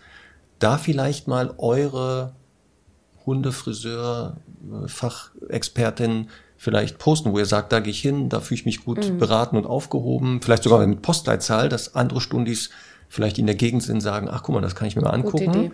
Ja. Und auch ruhig bei Instagram vielleicht mal sein Hundefriseurladen, wo man sagt, da finde ich gut, ähm, einmal posten, lokale Werbung für die vielleicht machen und uns bitte nur vertaggen mit Hashtag Podcast-Hundestunde, damit das dann auch schneller gefunden. Vielleicht entdecke ich ja noch hier in meiner Nähe einladen. Ja. Sonst muss ich ja immer in die Schweiz kommen. ähm, Julia, so eine Sache bei der Auswahl ist so dieses, äh, finde ich, immer groß, äh, weiß ich nicht, so ein, so ein Thema, keine Ahnung, so wie in der Hundeschule wird gewaltfrei trainiert oder nicht, ist so dieses Thema, verwendet er einen Galgen oder nicht? ist das echt so böse? Also da geht es ja um diese Leine quasi, die den Kopf festhält, also festhält ist jetzt auch übertrieben, sondern ein, eine Schnur, die im Prinzip ja den Hund eigentlich schützt, ne? Also wie ist das bei dir? Arbeitest du damit und was sind da Vor- und Nachteile? Ja, ähm, das ist ein Thema, was immer wieder äh, aufkommt, auch bei den Kunden. Bei mir war es damals so während der Ausbildungszeit, dass es einen Fall in der Schweiz gegeben hat, wo der Hund eben äh, angebunden war äh, an so einem Galgen, äh, die, äh, ähm, die Coiffeuse kurz weggegangen ist, was man natürlich nie machen sollte, und der Hund hat sich dann stranguliert, ist dann gestorben. Mhm.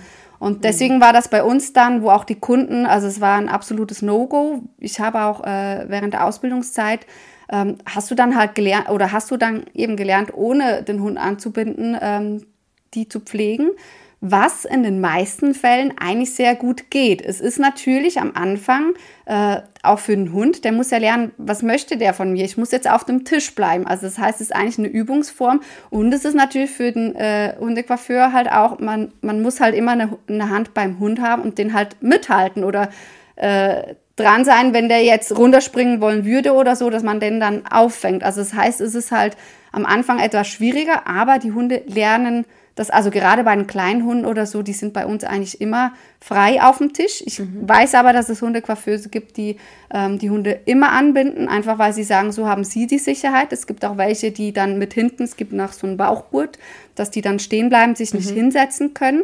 Ähm, ich finde, das muss man immer etwas individuell entscheiden. Bei einem großen ja. Hund ist der Tisch natürlich ja weit unten. Der kann runterspringen, kann nicht so viel passieren. Ich finde auch dieses Hinten anbinden, wo ich einfach finde, braucht es bei den meisten nicht. Die können das lernen, dass sie hinstehen müssen. Es gibt natürlich welche, wenn die das von zu Hause aus nicht gewohnt sind, dass man auch mal den Po kämmen muss oder so. Wenn du dann einen Neufundländer hast, den du immer wieder hinstellen musst, ähm, das ist natürlich ein Kraftakt und irgendwo, man muss den ja dann fertig kriegen. Da kann es in Ausnahmefällen mal helfen. Aber ich finde halt für die Hunde auch, wenn ich zum Beispiel am Kopf am, am Schneiden bin oder an den Vorderbein oder so, dann darf sich der Hund auch mal hinsetzen, was er natürlich so dann nicht kann. Und deswegen, ich finde halt, zu verteufeln finde ich falsch, weil es gibt Hunde, die fühlen sich auch sicherer, wenn die angebunden sind, weil die das einfach kennen, mhm. dass da eine Leine drum ist. Und es gibt für den Hundecoiffeur oder Coiffeur gibt es auch eine Sicherheit, wenn man weiß, der Hund kann nicht runterspringen. Aber ich bei mir in der Praxis ähm, ist das so, dass ich das individuell entscheide, aber die meisten eigentlich von sich aus dann, wenn sie das gelernt haben, auf dem Tisch bleiben. Mhm. Ist auch eine der einzigen äh, Berufskrankheiten, die anerkannt ist bei Hundefriseuren, der sogenannte Neufundländerarm. Dass man immer den wieder hinten hochheben muss und dadurch. das ist, also die Hundepflege, Pflege, das wird oft unterschätzt, weil die Leute das Gefühl Glaub haben, ich. ja, Pudelkrönchen ja. schneiden. Und wenn du da aber drei, vier Stunden Neufundländer ausföhnst, mit dem Föhn Bürste alles, also das ist schon Oberkörper, es braucht okay. Energie, aber ist ja also, auch Schönes. Ich muss, ich, mir ist noch was eingefallen, was ich doch auch mit Sam mal mache. Ähm, also das mit dem Föhnen, das erschließt sich mir überhaupt nicht, weil das ist ja so ein bisschen, erschließt sich mir genauso wenig wie Föhnen bei mir nach dem Friseur, weil ich bin dann halt schön geföhnt und dann bin ich im Stall zwei Stunden später und es riecht alles nach Pferd und ist wieder, also wenn man jetzt irgendwo ausgeht oder so, verstehe ich das, aber ähm, also hält der jetzt echt nicht so lange an beim Hund, oder? So ja, das Föhn hat ein anderes Prinzip. Ich verstehe dich bei Menschen, ich bin genauso, ich gehe mit nassen Haaren ins Bett. Wieso soll ich die föhnen? Ja, ähm, so. aber, ja, aber beim Hund ist es so, dass du im Salon, ähm, du kriegst halt durchs Föhn, kriegst du die Wolle. Also jetzt bei Unterwollenhunde kriegst du halt die losen Haare raus. Bei mhm. den langhaarigen oder auch halblaarigen oder jetzt auch bei einer Semmel, wenn man die baden würde im Salon und dann ausföhnt, ähm, dann streckst du das Haar und du siehst dann halt vom ganzen Hund, siehst du die Haut, du siehst, ist alles überall in Ordnung. Mm. Du mhm. kannst, falls es nur einzelne Knöpfchen hat, kannst du die rausnehmen, du siehst alle Zecken. Und deswegen, das ist auch was, was ich äh, Kunden empfehle, die jetzt eben Unterwollenhunde haben oder so. Besorgt euch so einen, einen günstigen Hundeföhn, der braucht viel Luft, gewöhnt die daran. Ähm, mhm. Und dann mhm. kannst du einmal drüber blasen. Da geht es nicht darum, dass die unbedingt trocken sind, aber du kriegst halt Sehr so das spannend. lose Haar komplett raus. Und wir machen dann gerade Unterwollenhunde, wo du dann halt während dem Föhnen auch kämpfst, dass du beides gleichzeitig okay. machst. cool. So kriegst Weil- du das halt richtig. Ja, ein Argument, das ich nämlich so ein bisschen verstanden habe, war, ähm, dass man auch besser durchkommt, wenn der Hund vorher gebadet wurde. Ne? Also beim, auch mit der Schermaschine. Und das tue ich dann tatsächlich. Also das sind die wenigen Momente des Badens, dass ich Semmel immer am Vortag des Friseurtermins einmal bade. Und ähm, es, also ich weiß nicht, ob ich das jetzt sagen kann, ohne angezeigt zu werden. Kann auch mal vorkommen, dass ich vielleicht in die Spitzen ein bisschen Conditioner einarbeite. Da kommen wir gleich zu. Pass auf, das große Fell, Fellpflege und Haut. Also ich dachte jetzt, dass du sagst, den- nachdem sie gebadet wurde, damit sie nicht dreckig wird bis zum Mund voll, wickelst du sie in, äh, im Frischhaltefilter ein. Habe ich gesehen, Nein. live auf Ausstellungen, ohne Mist. Die Hunde Ja. wurden da frisiert und geföhnt und gepudert und das volle Programm. Dann haben die die original in Folie eingewickelt, damit die dann nochmal... Frischhaltefolie? Ja, ohne Scheiß. Ja, kenne ich auch. Großpudel, die weiß waren und sich die Vorderbeine immer voll gepinkelt haben, die dann vor der Ausstellung, genau, Frischhaltefolie drumherum, Horror. dass wenn die sich vorne wieder anpinkeln, ja, Horror, oder? gibt's. Ich stand kurz davor, die Leute einzuwickeln in Folie. Oh Mann. das war nicht Na, schön. jeden- Ja, das Jedenfalls- ist, Ja, bitte. wir kommen nachher nochmal zu dem Thema. Ja. Genau. Ähm, ich, jedenfalls, ich äh, bade die so dann, dass eben am nächsten Tag die im Idealfall optimal trocken ist, weil das wäre natürlich immer blöd, wenn sie so halbtrocken dann ist. Aber ich föhne sie halt nicht. Aber jetzt macht das Föhnen für mich natürlich auch ein bisschen mehr Sinn. Ähm, ich dachte nur, das ist halt irgendwie nochmal so eine extra doofe Sache. Aber verstehe ich jetzt besser. Ja, und bei Unterwollen, also es wird halt einfach schöner. Das ist so, wenn wir im Salon die Hunde baden und dann ausführen, ist das Fell halt dann gerade. Das Ja, ist, klar. Du kannst halt schöner schneiden. Ähm, ist für die Schermaschine, die geht halt weniger kaputt, wie wenn die nicht noch dreckig ist. Ist aber natürlich halt wieder Aufwand, auch für den Hund halt länger hinhalten. Und bei, der, Un bei den Unterwollenhunden ist es halt so, wenn die unten drin dann wie noch feucht sind, ähm, ist das natürlich fürs Fell, für den Geruch, für die Haut ist das natürlich dann ungünstig. Und deswegen ist es da dann halt wieder sinnvoll, die dann eben trocken zu föhnen, ähm, damit die dann nicht oben eigentlich trocken sind und unten dann noch so nachfeuchten, weil das riecht dann halt wieder und ist halt ein Milieu für Bakterien und Ja. so, solche Sachen. Aber grundsätzlich zum Thema Baden. Muss man Hunde baden? Ja oder nein? Jein. Also Du kurz kannst- bevor du das beantwortest, liebe Stundis, nicht wundern, das wird hier eine Hundeüberstunde. Aber das Ja. ist wichtig, was wir jetzt besprechen. Weil das sind Themen, sie sagt, wir hatten das ja unterschätzt eigentlich. Aber das ist anscheinend wichtig. Ähm, deswegen nicht wundern. Wir sind so ein bisschen über die Zeit, aber wir werden uns den Luxus gönnen, jetzt wo wir eine Expertin hier haben. Genau. Gehen wir rüber zum Thema Fellpflege, Hautpflege. Und da Connys Frage, Baden sinnvoll oder nicht? Kam ganz oft. Genau, ja, das ist auch ein großes Thema. Ähm, also ich kenne Hunde, die werden das Leben lang eigentlich nie gebadet, die riechen nicht, die haben keine Probleme mit der Haut, alles in Ordnung. Die si- sind selbstreinigend und wenn das für den Mensch passt, ist das in Ordnung. Du kannst aber deinen Hund auch wöchentlich baden, auch mit Shampoo baden. Wenn das die richtigen Pflegeprodukte sind, ist das kein Thema. Also ich kenne da ganz viele Hunde, die eben gerade Ausstellungshunde und so, die wöchentlich gebadet werden und das ist kein Thema. Das ist, wenn der Hund die Prozedur kennt, ist für den Hund ja auch kein Stress, ist auch für die Haut kein Stress. Äh, Es müssen halt die richtigen Pflegeprodukte sein.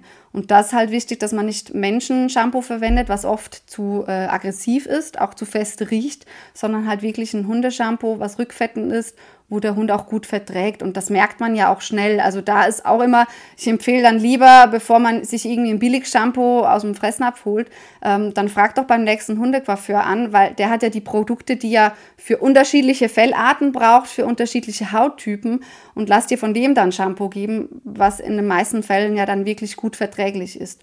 Und damit kann man rein theoretisch den Hund wöchentlich baden, wäre kein Problem. Ähm, ich finde, das kommt halt immer aufs Fell drauf an, weil gewisse Hunde ja, musste oder eben, ich bin jetzt halt wieder Pudel oder auch ähm, Bria oder Bearded Collie oder so, wenn man da langes Fell haben möchte, dann muss man die ja auch pflegen. Und manchmal ist es dann einfacher, wenn man die badet und dann eben während dem Föhnen dann auskämmt, damit alle Knöpfe weg sind oder Verhedderungen oder so. Ähm, was natürlich bei einem Golden Retriever so nicht notwendig ist.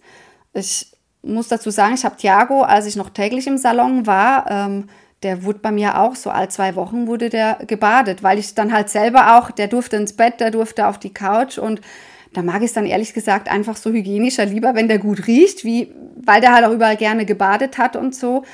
Ähm, das ist aber auch nochmal von den Menschen abhängig. Also ja, riecht der Hund, riecht er nicht, wo darf der hin, wo darf der nicht hin, wie man mag, mag man das selber auch gerne. Aber ein Muss ist es nicht. Es ist einfach so eben je nach Rasse oder je nachdem, was gemacht werden sollte, macht es halt Sinn, wenn die gebadet werden. Und bei Unterwollenhunden löst sich dann halt das lose Fell durchs Baden und Einschamponieren löst sich das und kommt dann halt besser raus. Und in der heutigen Zeit mit dem Staub und Dreck, Luftverschmutzung und alles äh, macht es natürlich zwischendrin auch mal Sinn, das einfach auch abzuspülen. Okay, aber wichtig festzuhalten, nicht Menschenshampoo, das nicht benutzen, sondern es muss schon extra für Hunde sein. Und kann ich denn dann Geld sparen, wenn ich dann jetzt sage, okay, dann nehme ich das auch? Das macht ja dann, dann kann ich das ja auch für mich benutzen. Das wäre für mich auch ein Kompromiss. Ja, oder? Ja. Schadet bestimmt nicht. Also ich glaube, das, was für Hundefell gut ist oder Hundehaut gut ist, ähm, ja. kannst du bestimmt ausprobieren. Und wichtig natürlich auch noch wegen Shampoo. Es gibt ja, man kann ja mit Duftzeugs kaufen. Also es riecht ja dann wirklich krass. Und ähm, das ist etwas, wo ich dann finde, äh, weil halt viele Hunde sich danach dann die riechen dann anders und die gehen sich dann direkt irgendwo wieder wälzen und das ist natürlich dann schade. Also ähm, der Hund sollte danach einfach sauber riechen in dem Sinne und nicht dann noch nach irgendwelchen Blumen oder so. Okay. Und was Conny jetzt gesagt hat, dass sie da Conditioner reinmacht, macht das Sinn? Ist das jetzt wirklich sinnvoll dann auch noch? Das ist wieder je nach Fell. Wenn du natürlich ein langes Fell hast, ist wie bei uns Menschen ja auch, wo du die Spitzen einfach mehr mitpflegen müsst oder solltest, ähm, damit es halt gesünder aussieht. Für den Hund ist das aber wurscht. Das stört den ja nicht, ob der da lange Spitzen hat oder schöne Spitzen hat oder nicht. Ähm, es macht es einfach kuscheliger weich. Ich selber mag es nicht so gerne, weil der Hund länger braucht zum Trocknen. So, jetzt hab ich, haben wir eine Frage bekommen. Da sagt jemand, der eigene Hund ist wasserscheu. Trockenshampoo Wäre ja. das eine Alternative? ja, ich, ich persönlich finde halt einfach, das ist dann was, was ja auf der Haut drauf ist. Und ich meine, wir Menschen könnten das ja rein theoretisch auch nehmen.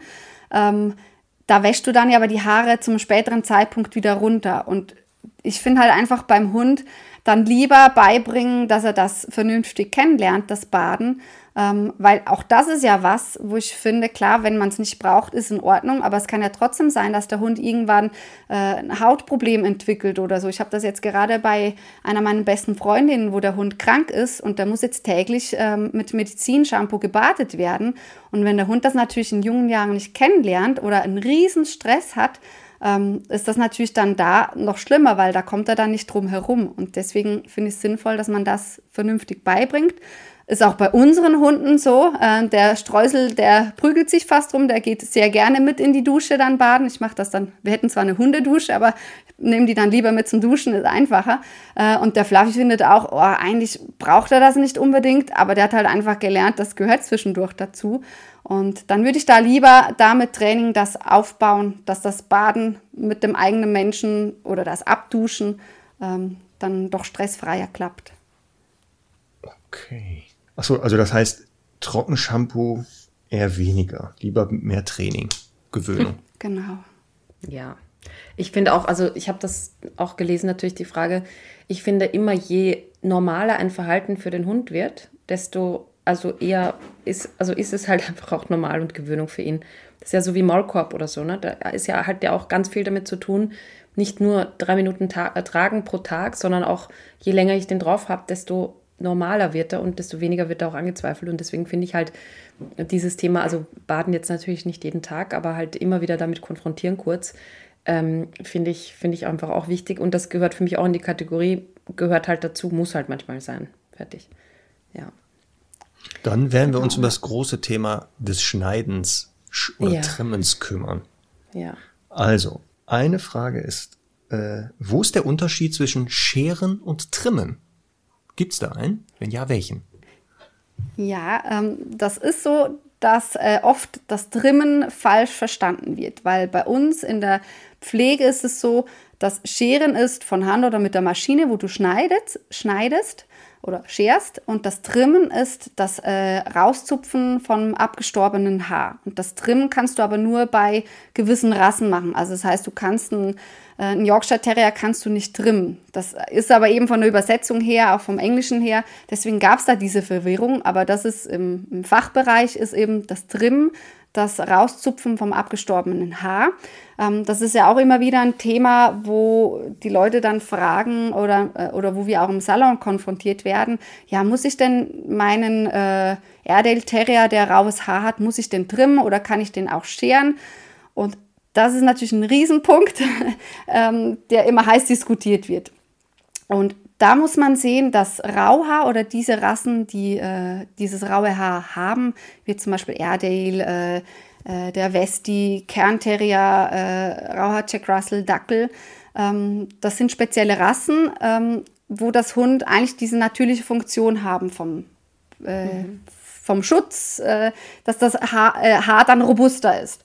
Und wenn ich das schere, dann wird das Haar natürlich dann weich. Das wollen die meisten natürlich nicht die Fellfarbe verändert sich, also es ist halt eine komplette Veränderung. Jetzt ist aber auch so, dass das Trimmen an und für sich, wenn der Hund das von Baby an gelernt hat und das Haar auch reif ist, das ist auch wieder ganz unterschiedlich. Du hast Rassen oder ähm, einzelne Hunde, wo du das Fell all drei, vier Monate trimmen kannst und das abgestorbene Haar dann rauszupfen kannst und dann kommt das neue äh, Haar dann raus oder na wächst nach. Ähm, und du hast aber andere, die kannst du ein, zwei Mal im Jahr dann trimmen dann ist es auch so, dass, äh, dass es Hunde gibt, die, äh, wenn das Fell nicht reif ist und man fängt da an zu trimmen, dass das dann halt wirklich zupft und weh macht. Das heißt, bei einem Fell, was reif ist und gut rauskommt, ist es kein Problem und für den Hund oft auch in Ordnung zu machen. Meistens wird das aber zu wenig gut trainiert, so dass dann für den Hund das unangenehm ist. Oder der Mensch möchte eigentlich, dass der Hund halt jetzt vor dem Mallorca-Urlaub, wo der Hund mitkommt, dass das Fell dann kurz ist. Das heißt aber nicht reif, somit kannst du das nicht richtig trimmen. Mhm. Und da ist dann halt das Problem, da musst du dich eigentlich anpassen, so wie halt das Fell dann wächst oder eben dann trimmreif ist. Und ähm, da ist dann halt, wo du vom Züchter dann mitkriegst, nein, auf keinen Fall, du machst das Fell kaputt, äh, das ist verboten. Ähm, das ist so, das Fell geht kaputt, aber für den Hund wäre es in Ordnung. Es ist mehr dann halt das Äußerliche, weil wir kommen, oder mit Schutz und diesen Punkten, die wir vielleicht nachher noch besprechen können. Ähm, das ist das, was für den Hund an und für sich ist, das Trimmen an sich natürlich aufwendiger vom Hinhalten her. Also es dauert länger zu trimmen, wie wenn man drüber oder abscheren ähm, kann. Und für viele ist es dann halt so, dann bestimmte Partien am Kopf, bei der Brust, beim Po, bei den Pfoten, die dann irgendwann unangenehm werden und die finden das doof. Und da gibt es dann halt Salons oder auch Züchter, die sagen, nee, das Rassestandard, das muss, das ist der natürliche Schutz, das braucht der Hund.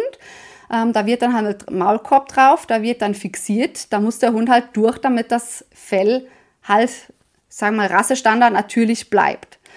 Und da gibt es natürlich auch viele Salons, die das machen, weil das ist ja, man möchte ja nicht, dass es irgendwie dann was Negatives, äh, das heißt, dass Züchter sagen, boah, die hat jetzt meinen Kernterrier geschoren, die wird ursprünglich aber getrimmt. Und deswegen machen das dann viele, wo aber der Hund enormen Stress mit hat da bin ich dann halt für, wenn das Fell reif ist und ich die äh, Handarbeit, das trimmst du von Hand, ähm, das habe ich immer sehr geliebt. Also ich mache das gerne, weil man dann halt einfach den Unterschied sieht und auch das schöne Fell dann, was drunter vorkommt, wenn es für den Hund aber passt. Und wenn der Mensch aber offen ist, dass wenn halt jetzt beim Bauch oder an den Pfoten für den Hund im Alter das Fell äh, wird weicher, dass man dann halt trotzdem scheren kann. Und wenn man aber merkt, für den Hund, der hat Stress oder aber der kriegt Trimmekzeme, weil das Fell nicht reif ist, dass man da dann halt alternativ scheren kann. Und ja, das verändert das Fell. Das ist definitiv. Für immer so, nachhaltig verändert das Fell, ja. oder? Okay. Ja, es gibt einzelne Hunde oder Rassen, oft sind das so Riesenschnauzer, ähm, die haben öfters, auch wenn du die scherst, da wächst das nachher immer noch so rau nach. Du hast aber andere Hunde oder es ist meistens so, wenn du die einmal dann scherst, ist das Fell dann direkt weicher. Und klar könntest du da nochmals anfangen, wieder herumzuzupfen. Und das gibt es dann halt leider auch Züchter, die dann versuchen, Hunde, die geschoren worden sind, wieder auf ein Trimmfell hinzukriegen. Das ist aus meiner Sicht aber Tortur. Und das ist aber das, was halt viel dann gelesen wird, ah ja, aber wenn du da reinscherst, ähm, dann kommt das richtige Fell nicht raus und das ist dann gefährlich und so. Und ich kann das aus von meiner Praxis nicht bestätigen. ich habe viele Hunde erlebt, die jahrelang getrimmt worden sind, die man dann geschoren hat. Äh, ich habe solche erlebt, die man schon ganz schnell geschoren hat. Und wenn man die aber richtig kurz macht beim ersten Mal, ähm, ich habe das noch nie erlebt, dann dass danach ein Hund ein Problem gehabt hat. Ich habe aber das Umgekehrte schon erlebt. Beim Scheren, beim ersten Mal Scheren. Genau, ja. Ähm, und mhm. es gibt aber Hunde, die halt eben Trimmekzeme kriegen, die äh, nackte Haut kriegen, die teilweise Blutergüsse kriegen, weil das Fell halt eben nicht reif mhm. ist. Ankörung steht aber an. Und da finde ich dann halt einfach, da sollte das Wohl vom Hund im Vordergrund stehen und halt Natürlich. dann nicht der Rassestandard. Ja. Wahnsinn. Und was passiert denn, wenn man so einen Parson Russell Terrier nicht trimmt? Also gar nichts macht. Ja, ähm, kann man machen. Es gibt Hunde, die leben immer, ich sage jetzt mal struppig, das sieht dann struppiger aus, die haben kein Problem mit. Es gibt aber viele Hunde, die fangen sich dann vermehrt an zu kratzen, weil das Haar ist ja reif, das ist abgestorben, das möchte raus und kommt mhm. dann nicht raus. Also viele, und das ist halt auch wieder so ein Ding, ähm, dass das biologisch gesehen kann sich der Hund dann gar nicht komplett selber abhaaren. Also der braucht ja die Menschenhand äh, zur Hilfe. Ähm, und da muss mhm. man das dann rauszupfen. Es gibt, aber ich kenne aber auch welche, ähm, die sind lebenlang struppig, die haben nie Problem damit. Da hat sich die Haut dran gewöhnt, das passt dann. Und dann kann man das mhm. auch so lassen. Also das ist immer vom Hund mhm. abhängig. Okay. Ähm, Julia, ich weiß nicht, ob du dich noch erinnern kannst. Wir haben ja vor ein paar Jahren mal einen Artikel gemeinsam geschrieben. Genau. Zum Thema äh, Scheren und Sinnhaftigkeit und so. Und weil es da ja auch so ganz viele Mythen gibt von, wenn ich den einmal schere, dann wächst das Fell immer, also nicht mehr so nach, wie es war und all diese Dinge. Und es war für mich wirklich extrem befreiend und erleichternd zu, zu schreiben damals oder von dir auch zu lesen, dass du ja im Prinzip sehr großzügig scherst. Also was die unterschiedlichsten Rassen und Fälle betrifft und so, weil du halt einfach sagst, also du kannst es gleich natürlich genauer ausführen, ähm, es gibt einfach Rassen, die vielleicht auch für andere Klimazonen gemacht sind, äh, die einfach im Sommer viel besser klarkommen. Es wird auch immer heißer, das sind ja auch Sachen, die man beachten muss. Ähm, und eben auch Ekzeme und so weiter. Also sag mal so für dich, äh, welche Rassen würdest du auf gar keinen Fall scheren und was sind so für dich die, die Vor- und Nachteile davon generell? Ja, also keine Rast zu scheren, finde ich schwer zu sagen, weil es wirklich ganz individuell drauf, drauf ankommt. Also ich finde es verkehrt, pauschal zu sagen, dass man jeden Hund abscheren soll. Das finde ich völlig verkehrt, weil mhm. ähm, das ist ja so, Fell wurde, also man muss da vielleicht nochmals unterscheiden. Es ist ein Unterschied, habe ich jetzt Langhaarfell, wie jetzt Bearded Collie Bria Havaneser Bolonka, oder habe ich jetzt einen Golden Retriever, einen Collie ähm, oder einen Australian Shepherd. Das mhm. ist ja nochmal ein Unterschied. Ähm, mhm. Bei den langhaarigen Hunden ist es ja so, dass das biologisch gesehen von der Natur aus nicht funktional ist. Das wurde vom Mensch ja angezüchtet, dass die lange Haare haben. Mhm. Ähm, das heißt, für den Hund hat das keinen Vorteil. Es ist für den Menschen schön. Ist ja nicht mhm. verkehrt, ähm, aber man muss es pflegen und man muss es individuell betrachten. Da ist ja dann auch das von vielen Züchtern dann heißt, äh, das Fell darfst du nicht scheren, weil der braucht das, das ist dann zum Schutz, äh, Sonnenbrand etc., ähm, kann ich aus der Praxis nicht bestätigen, dass jeder Hund, den ich kürzer machen musste, und das ist, sag mal, von 10 cm auf 1 cm, dass du das dem Hund einfach angemerkt hast im Leben oder im Alltag dann. Ob das der Mensch möchte. Im positiven Sinne. Genau, genau, dass der sich halt wohler und befreiter gefühlt hat. Ob das der Mensch möchte mhm. oder nicht, das muss er für sich entscheiden, wenn das Fell gepflegt ist das ist halt immer so dieser große Punkt, dass viele dann ja das eben dann nicht pflegen. Ich sage jetzt ein Bobtail dann halt eben nicht regelmäßig kämmen, dass die dann Filzplatten haben. Und das ist für den Hund natürlich dann nicht in Ordnung. Und da finde ich dann lieber halt kurz machen, damit es für den Mensch angenehmer ist vom Pflegen her und für den Hund sowieso. Du hast aber dann eben wieder mhm. Argumente vom Züchter. Ähm, nee, der klimatisiert sich so selber runter. Das ist diese ähm, mhm. Selbstregulier- oder Selbsttemperaturregelung, äh, wo der Hund das mhm. eingerichtet hat, was einfach völliger Blödsinn ist, weil du anhand der Hunde in der Praxis, die du scherst, siehst, dass das eine Typ, also eine Veränderung ist, dass der Hund sich wohler fühlt. Und lustigerweise ist, wenn du dann mit einem Züchter sprichst, ja im Alter oder wenn der Hund krank ist, dann kann man das unterstützend machen. Das heißt, mhm. im Alter ist es ja dann komischerweise ja dann doch eine Erleichterung, wenn der kürzeres Fell hat. Und da finde ich dann halt einfach wieder, ja, aber dann geht es ja doch wieder ums Aussehen, wo du im Alter dann halt besser nach außen vertreten kannst. Ja, der ist alt, deswegen schere ich den jetzt ab. Und wenn der halt jung ist, dann passt halt nicht den Rassestandard. Das heißt, da ist wieder das Optische vom Mensch halt im Vordergrund.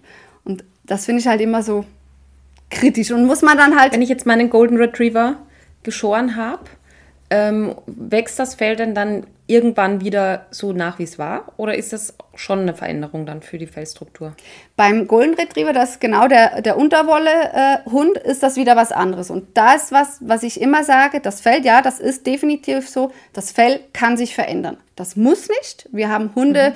die scherst du ein Leben lang, das von Berner Sennhund über Collie, Australian Shepherd, die scherst du regelmäßig und das Fell wächst immer komplett normal wieder nach. Du hast andere, da scherst mhm. du einmal und das sieht anders aus. Und das sind viele spitzartige äh, Fellhunde, äh, Eurasia, Ciao Ciao, eben Spitz, Wolfspitz, ähm, mhm. wo dann auch sein kann, dass das Fell nicht mehr gleichmäßig nachwächst, weil die Unterwolle und das Deckhaar dann nicht gleich schnell nachwachsen und das sieht das komisch aus.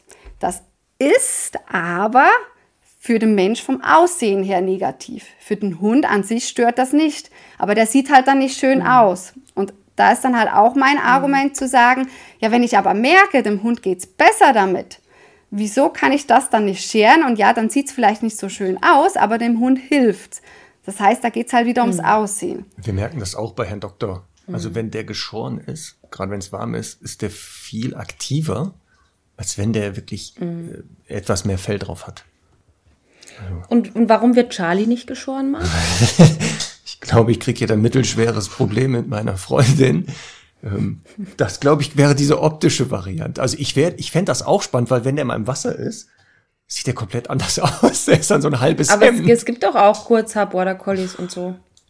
Ne? Also von der Zucht jetzt, oder was meinst du? Oder jetzt runtergeschoren?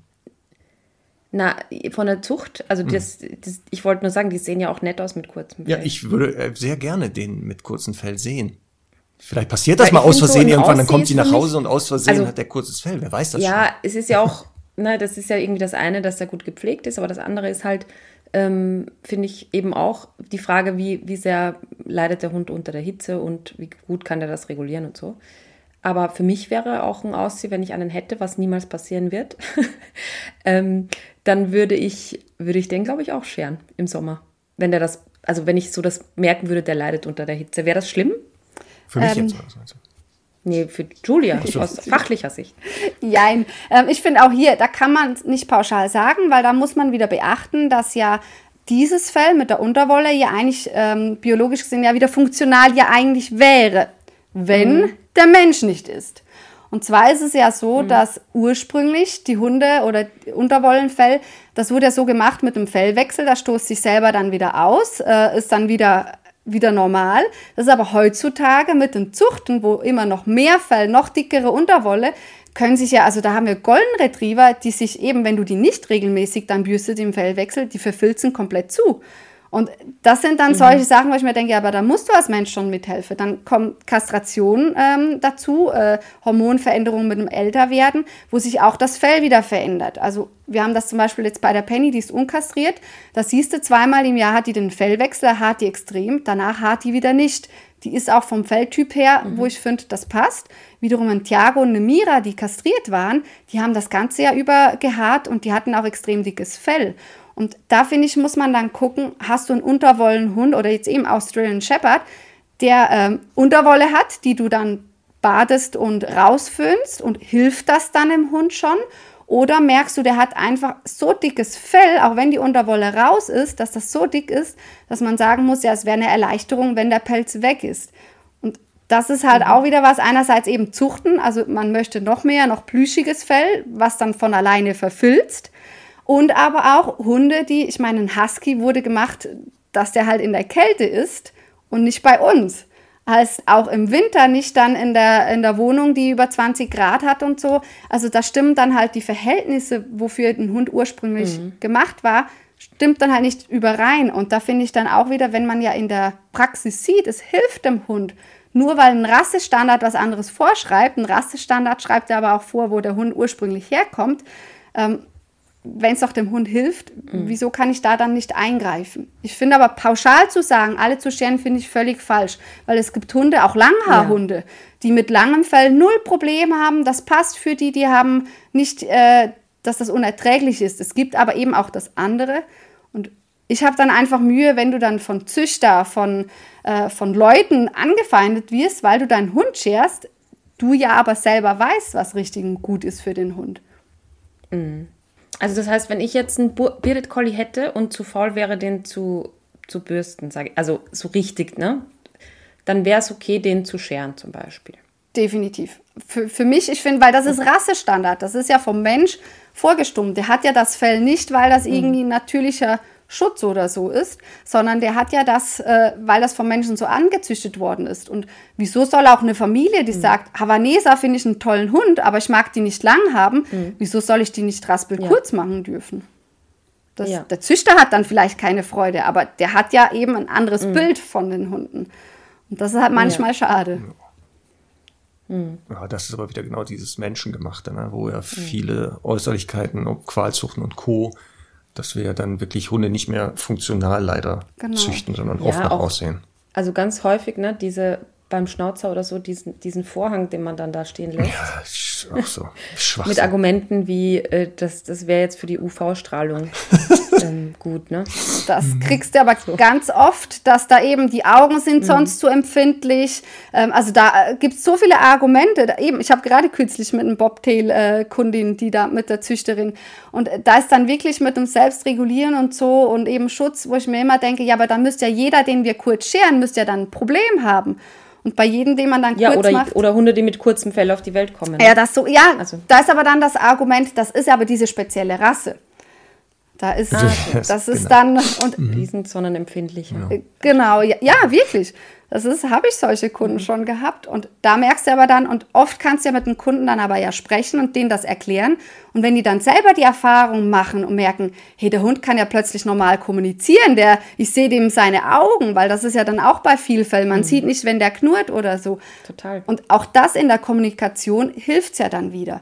Ich weiß, dass bei den, das ist auch was äh, bei den Unterwollenhunden, die man eben schert oder wenn man die schert, wo es ja auch ganz viele Mythen dann im äh, Facebook, Internet, überall von Sonnenbrand über Schutz vor Witterung äh, etc.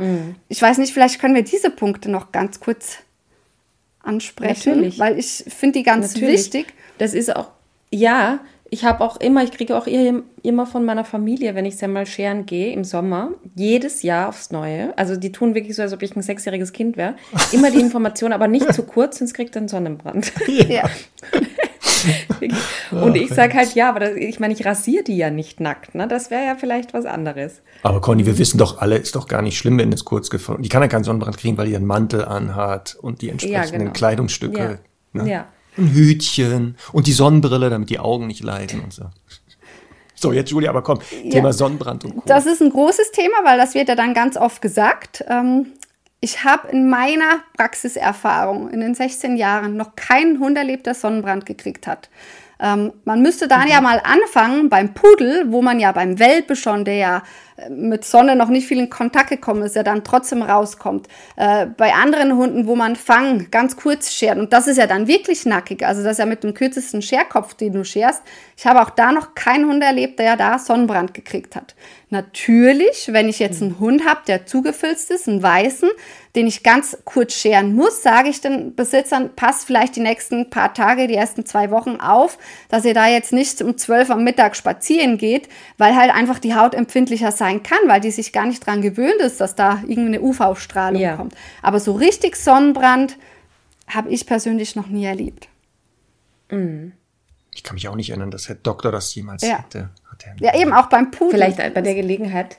Ja, genau, weil ich habe ähm, einen Tierarzt äh, kürzlich, oder war das, mir egal, aber ich habe ihn, auf jeden Fall gefragt, wie das denn ist, wie viele Sonnenbrände er denn, also verbrannte Pfoten er im, pro Jahr bekommt, ne, auf den Ballen. Und, und zwar nur deswegen, weil ja ihm eine Hysterie entsteht von und kontrolliert die Böden und Ballen und so weiter. Und da sind wir genau wieder beim Punkt, wenn du halt diese Babypopo-Pfötchen hast, dann ist ja irgendwie klar, dass die sich halt schnell verbrennen. Wenn der Hund aber gesunde Pfoten hat, der ist ja auch nicht blöd und zeigt das natürlich ja auch irgendwie an. Ne? Also wenn ihr, wenn ihr, klar, wenn ich jetzt halt nur auf dem Asphalt mit dem Fahrrad fahren gehe, vielleicht ist es äh, zu intensiv. Aber es ist ja oft so, dass man halt einen Asphaltstreifen hat und daneben Wiese. Ich habe das beim Pilgern erlebt. Wir waren wir wirklich auch in der prallen Sonne unterwegs. Und Semmel hat sich aktiv für den Boden entschieden, weil es egal war. Und er meinte halt auf jeden Fall, er hat so, glaube ich, zwei im Jahr, die halt mit, mit einem Sonnenbrand kommen. Ich meine, kann jetzt eh sein, weil alle so super aufpassen, aber ich finde diese Hysterie drumherum immer sowas von übertrieben, weil das sind, die sind ja halt auch einfach irgendwie, die haben ja auch natürliche Instinkte und sagen halt, okay, wenn es da warm ist, dann gehe ich halt woanders hin. Und jene Menschen, die mit ihrem Hund eben auf, auf diesem schwarzen Asphalt gehen, für eine Stunde lang in der prallen Sonne ähm, und dem keine andere Möglichkeit bieten, die, die kriegen diese Informationen, glaube ich, sowieso nicht. Die sind sowieso nicht empfänglich dafür. Also ausgeschlossen ist es nicht nochmal, dass ein Hund Sonnenbrand bekommen Ja. kann. Theoretisch ja, aber es, die Wahrscheinlichkeit ist sehr gering. Und in den Fällen, die du jetzt geschildert hast, der Hund wurde jetzt zum ersten Mal komplett durchge also runtergeschoren bis fast auf die Haut, die nicht, was Conny auch gesagt hat, sich nie gewöhnen konnte an normale Sonneneinwirkung. Da macht das mal Sinn, aufzupassen. Und soll man da jetzt Sonnencreme draufkleben hauen? Ja, Nein. kann man. Ja, also Kann man, man kann. Ja, genau, du, also wir haben Nackthunde im Salon schon gehabt.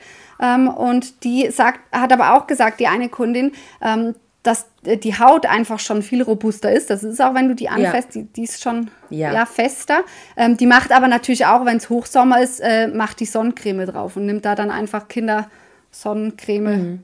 Ähm, genau. Aber bei es, solange der Hund noch etwas Fell hat, auch wenn das ganz, ganz kurz ist, ähm, ist das in Ordnung. Also ich kenne es von, von OP-Narben oder so, wo halt einfach ein Teil ausrasiert wurde auf sehr exponierten Stellen, wo man halt dann einfach mit so einem Sunblocker-Spray drüber ge- geht und das Thema ist erledigt. Ne? Weil das kann natürlich vorkommen, aber ähm, man muss halt ja also auch ein bisschen immer äh, Menschenverstand auch walten lassen, ne? ein Stück weit. Definitiv. Das heißt, Conny, du darfst äh, Sammel weiter mit auf die Sonnenbank nehmen. Ja. Musst dir keine Gott sei Gedanken Dank. machen. Gott sei Oh, Dank. puh, endlich. Da hat sich die Doppelsonnenbank gelohnt. Marc, ich hätte noch ein Thema, das mir wichtig ist. Hast du vielleicht auch noch eins oder keins? Weil dann könnten Das kommt jetzt drauf an. Fang du mal an und vielleicht war es dasselbe. Ansonsten nehmen wir noch Ja, eins. Eins müssen wir noch vielleicht dann nicht. machen. Also ein, ein Thema, das bei uns in Österreich sehr heiß diskutiert wird, sind Fibrissen. Also die Tasthaare, Die Tasthaare. die ähm, ja einfach Hunde auch haben, auch so an den Augenbrauen und eben im Maulbereich. Und da gibt es halt immer wieder die Diskussion, ist es denn ethisch korrekt, die einfach mitzuscheren oder zu schneiden? Und tut das den Hunden weh? Und äh, wie könnte man es anders machen? Und all diese Dinge. Was ist denn deine Meinung dazu, Julia? Ja, ich, Da muss ich jetzt genau zuhören, weil ich habe auch Nachrichten bekommen, weil die Leute gesehen haben, dass der Doktor Oh oh, teilweise mal. Ja, ja, genau. da Jetzt bin ich ganz gespannt. ausgerutscht. Ja. Ja, anscheinend. ja, also für mich ist das etwas, ich weiß, dass das ähm, Thema war, das war ja auch intern schon mal, wo das angesprochen worden ist. Ähm, ich kann einfach aus meiner, also die wurden ursprünglich, äh, ich sage mal von der Natur aus natürlich für was gemacht. Ähm, das ist für mich auch klar, dass ich jetzt aber einem Labrador die dann nicht extra abschneiden gehe. Ich kann aber aus der Praxis, aus meiner Praxis nicht bestätigen, wie gesagt, auch da wieder Pudel, wo du schon ganz früh die wegscherst, dass ein Hund da anders reagiert, wenn man die schneidet oder eben äh, die normalen Haare. Ich finde auch von der Empfindlichkeit her, da kann jeder mal selber testen, wenn ich beim Hund bei der Pfote die Haare mal kitzle, nur vorne berühre, dass die im Normalfall reagieren. Also das heißt, sie spüren ja auch in der Pfote, wo sie drauf laufen, wo man kurz schneidet oder wo es Filze hat, ähm, äh, spüren die das ja schon. Das heißt, empfindlich sind die oder an, ähm, ne, wie soll ich sagen, eine taktile Reaktion kriegen die ja auch beim ganzen Fell sonst.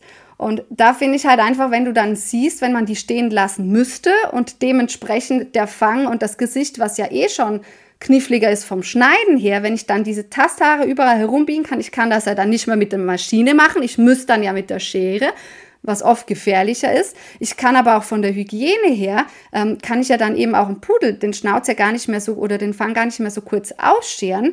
Ähm, und da finde ich dann einfach, wenn ich sehe, diese Langhaarhunde, die ja dann eben vom, vom Mensch her so rangezüchtet worden sind, wo ja diese Fibrisen dann im anderen Fell ja versteckt sind und mit drin sind, verfilzt sind, Essensresten, alles. Also finde ich einfach, da bringen die ja auch keinen Nutzen.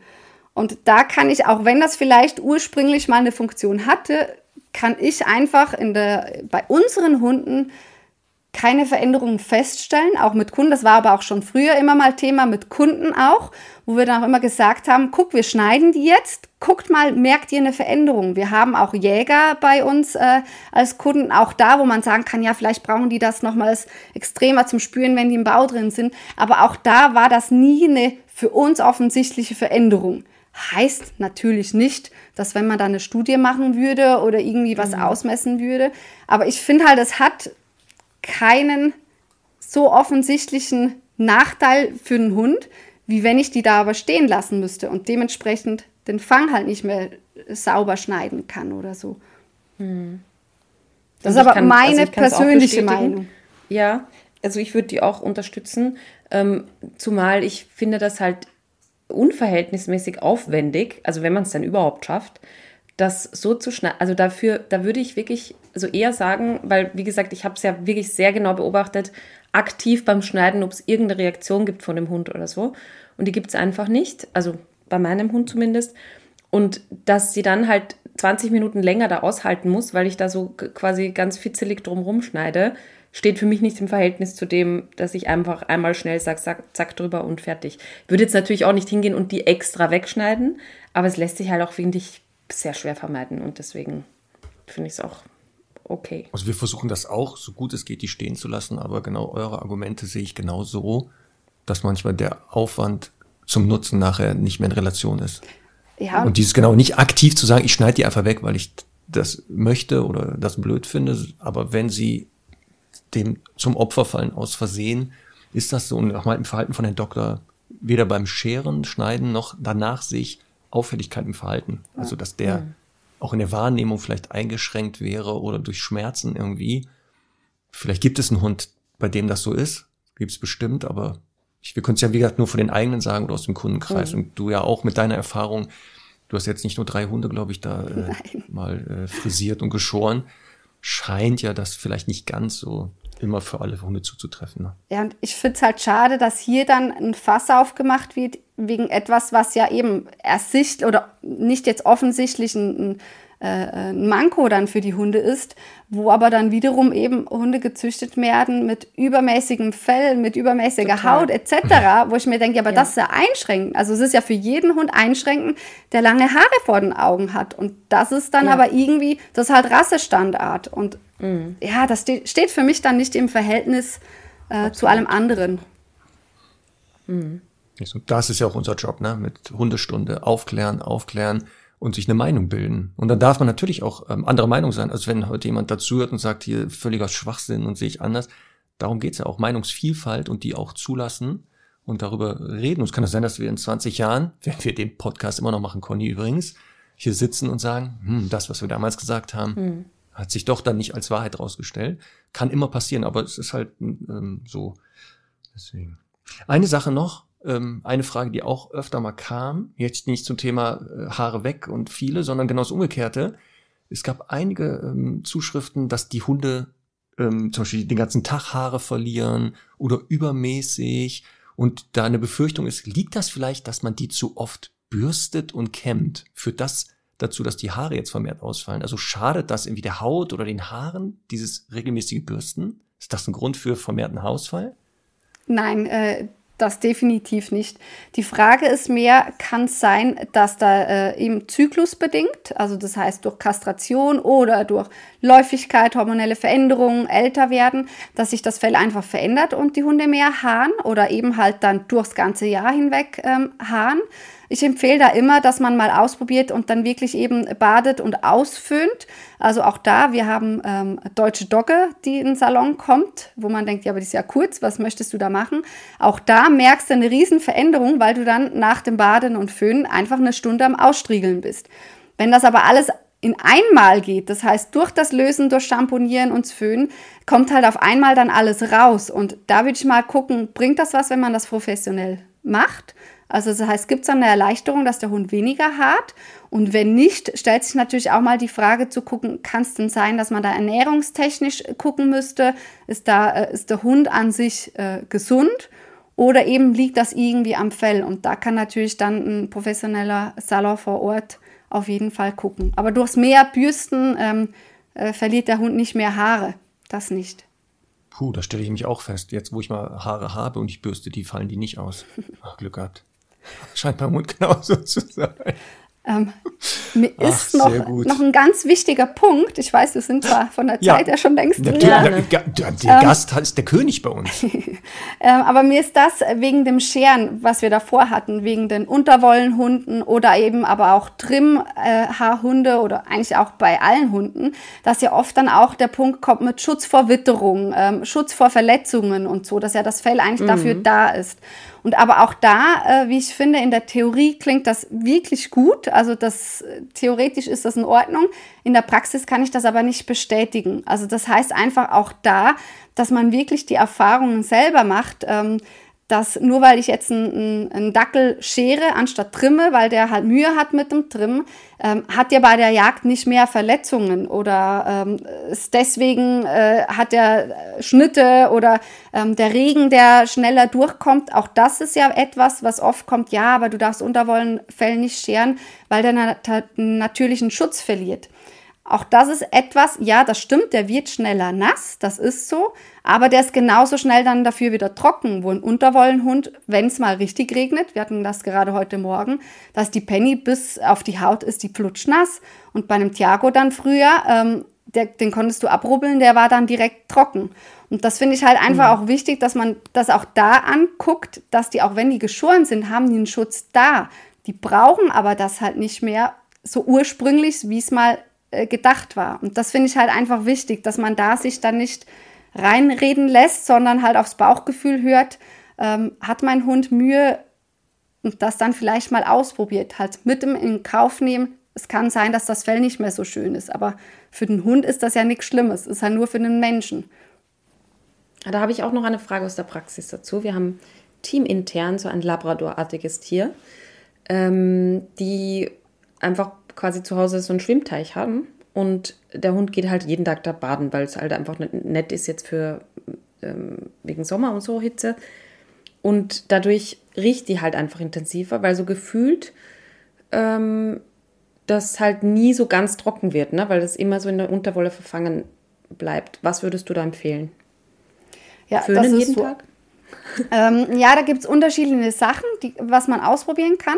Also das eine ist, dass man die zwischendurch dann eben mal richtig badet und schamponiert, dass die einfach mhm. wieder sauber ist und nicht noch äh, über, äh, also Rückstände vom, vom Schwimmteich oder so äh, dann hat. Also das wäre das eine zum Ausprobieren. Mhm. Ähm, dann das andere, es gibt heutzutage so Mäntelchen, also wie Bademantel, die man anziehen kann, äh, wo das mhm äh, die, das Wasser aufgesogen wird, dass die dann eben weniger lange dann feucht bleiben, auch da mal gucken. Und ansonsten das mhm. Effektivste ist natürlich, wenn man den Hund zwischendurch kurz mit dem Hundeföhn halt durchföhnt. Und da okay. ist aber dann eben Empfehlung richtiger Hundeföhn, weil unsere für die Menschen haben wenig, äh, zu wenig Power. Die werden oft nur warm und da braucht es Luft. Okay. Okay, cool. Und das kalt föhnen dann oder warm? Äh, oder ist es egal? Das kann man bei einem guten Hundeföhn kann man das regulieren. Wenn es der Hund dann äh, gut kennt, kann man das auf jeden Fall warm machen, weil es geht dann einfach viel schneller. Mhm. Aber wichtig ist, dass es eben halt gut bläst, dass, dass man das Wasser rausbläst. Ja, weil ich, ich, ich denke halt bei sowas immer, das, gut, da muss man halt ein Stück weit damit leben auch, aber ich denke auch immer, wenn das halt so riecht, dann ist das ja irgendwie ein Anzeichen auch dafür, dass das nicht ganz, also dass da vielleicht sich schon Bakterien bilden oder auch ja Pilze oder sowas ansammeln können. Um, ähm, deswegen die Frage. Genau, das ist so, also Super. das ist auch ein guter Verdacht oder guter Hinweis. Und das ist ja dann eben auch wieder das äh, mit den äh, Unterwollenhunden, die halt eben viel Unterwolle mhm. haben und viel baden gehen wo es natürlich dann, wenn das Fell halt kurz ist, halt einfacher ist. Ähm, weil es dann eben schneller mhm. trocknet und dann gar nicht mehr so lange feucht bleibt. Auch das haben wir im Salon, dass du dann halt eben Hunde hast, Golden Retriever, die viel baden gehen, die dann halt unten in der, auf der Haut dann Ekzeme und so haben, weil das Fell mhm. nicht richtig trocken wird. Heißt aber mhm. natürlich nicht im Umkehrschluss, dass man jeden auch scheren muss. Das nicht, aber ja. es kann, könnte helfen. Mhm. Aber bei sowas Labradorartigen wäre das ein No-Go oder also würdest du dann eher zu den Tipps äh, raten, die du gerade gemacht hast, oder wäre das auch okay? Ja, also ich finde, bei den kurzhaarigen Hunden würde ich das erst anders mal ausprobieren, weil die ja nicht mhm. dann so dickes Fell haben und vielleicht hilft das schon du rein theoretisch kannst du auch einen Labrador abscheren. Also wir haben auch einen mhm. Kunden äh, mit einem Mops-Mischling, das ist ein Kurzhaarhund mhm. eigentlich, die kommt mhm. einmal im Monat zum den Abscheren, weil sie einfach sagt, mhm. der haart so nicht, äh, der Mann reagiert mhm. auf die Haare wohl, Ähm, und für den Hund, mhm. der hat es einfach angenehmer so. Und das mhm. ist dann, ja, ist in Ordnung. Aber das wäre für mich auf jeden mhm. Fall nicht äh, Nummer eins Tipp, auf keinen Fall. Da mhm. gibt es andere Sachen. Mhm. Okay. Guck mal, da gibt es noch tausend Fragen. Tausende. Ich habe ja, hab ja hunderte bekommen. Aber die wichtigsten haben wir, glaube ich, soweit abgearbeitet. Also ich möchte vielleicht noch kurz sagen, Julia, korrigiere mich, wenn ich da falsch bin, aber es war ja oft auch die Frage, was mache ich, wenn mein Hund stinkt? Und das würde ich behaupten, hat halt zu 90 Prozent mit Ernährung zu tun. Ähm, jetzt natürlich für so einen Fall, von der ist oft im Wasser und so weiter, das ist natürlich was anderes. Und ich glaube eben auch, dass es natürlich auch Fellkonstitutionen gibt, wo man halt sagt, äh, da, das kann da nicht richtig atmen und wie auch immer löst man es dann darüber. Aber also mein definitiv meine Erfahrung ist, dass halt äh, sehr viel mit Ernährung zu tun hat. Und ja, nicht unbedingt jetzt daran liegen muss, dass der jetzt kein gutes Futter bekommt, sondern das halt einfach vielleicht nicht gut verträgt und so weiter. Wie, was sagst du dazu? Würdest du dazu stimmen? Ja, definitiv. Ja, das ist so. Also das ist auch, wenn wir solche äh, Kunden haben, die sagen, ja, der Hund stinkt äh, immer oder auch aus dem Mund wo wir immer sagen, man kann es ausprobieren mit Baden und eben ausfüllen, man kann Zahnpflege, aber wenn das direkt nachher weiterkommt, dann hat das wirklich mhm. mit den Ausdünstungen zu tun und das ist für mich auch Ernährung oder aber, dass ansonsten was nicht stimmt von, von halt ja. äh, sonst körperlich Nieren, Schilddrüsen etc., mhm. dass man da dann mal durchtesten lassen muss. Zum genau, Thema das Thema Zahnpflege, ja. genau, haben wir jetzt ausgelassen. Wie gesagt, wir haben ja noch mal einen ähm, Fachtierarzt dafür. Genau weil auch die, hier die Fragen kamen ganz oft natürlich, der hat einen Mundgeruch, der stinkt so und so weiter. Ähm, deswegen werden wir das vielleicht nochmal da auch fragen, wenn es wirklich etwas im Mundraum ist und nicht, was ihr schon angedeutet habt, es kommt eigentlich nicht vom Fell, also dass ein Hund stinkt, weil der dreckig ist oder irgendetwas, sondern dass es vielleicht aus der Tiefe kommt, also mhm. von anderen Organen. Deswegen, das würde ich auch immer ausschließen und dann zu sagen, könnte es nicht vielleicht doch was ich, wie bei dem beschriebenen Labrador, wenn der in so einem Dreckstümpel ständig ist. Der das ist kein Dreckstümpel, das ist ein Schwimmteich. Äh, weiß man ja nicht. Hast du mal eine Wasserprobe genommen? Nein, jetzt Spaß beiseite. Aber klar, wenn der in so, eine, in so einem brackigen Wasser, dann ja. stinkt das natürlich. Das kann man ja nachvollziehen, wenn man selber da reingehüpft ist mhm. und sich nicht geduscht hat. Ne? Mhm. Das glaube ich schon. Deswegen werden wir den Teil Zahnpflege heute mal ein bisschen aussparen. Julia, ähm, für mich noch abschließend wichtig, soll der Marc äh, die, die Haare im Ohr seines Hundes mit der Hand zupfen oder lieber mit der Pinzette? Ich kann das nicht mit der Hand. Conny, was willst du denn? Was soll ich? Was hast du denn für eine Handfetisch? Was ist denn da los ja, bei dir? Lass mal die Expertin. Ja, also man kann das gut mit der Hand machen, je nach Fell. Ähm, man kann es aber genauso gut auch mit der Pinzette machen. Das ist aber auch noch ein Punkt, wo früher in meiner Ausbildungszeit haben wir bei allen Hunden, die Haare in den Ohren gehabt haben, haben wir die rausgenommen. Ähm, und das ist heutzutage, wo gesagt wird, äh, dass es auf den Hund drauf ankommt. Das heißt, ein Hund, der Haare in den Ohren hat, aber keine Probleme mit hat, das heißt, da kommen keine Dreckklumpen rauf, das ist nicht verfilzt, kann man das stehen lassen, weil es kann sein, dass durch dieses Haare rauszupfen, ähm, dass das äh, dann so reizt, dass die Hunde dann dadurch auch Ohrenentzündungen kriegen.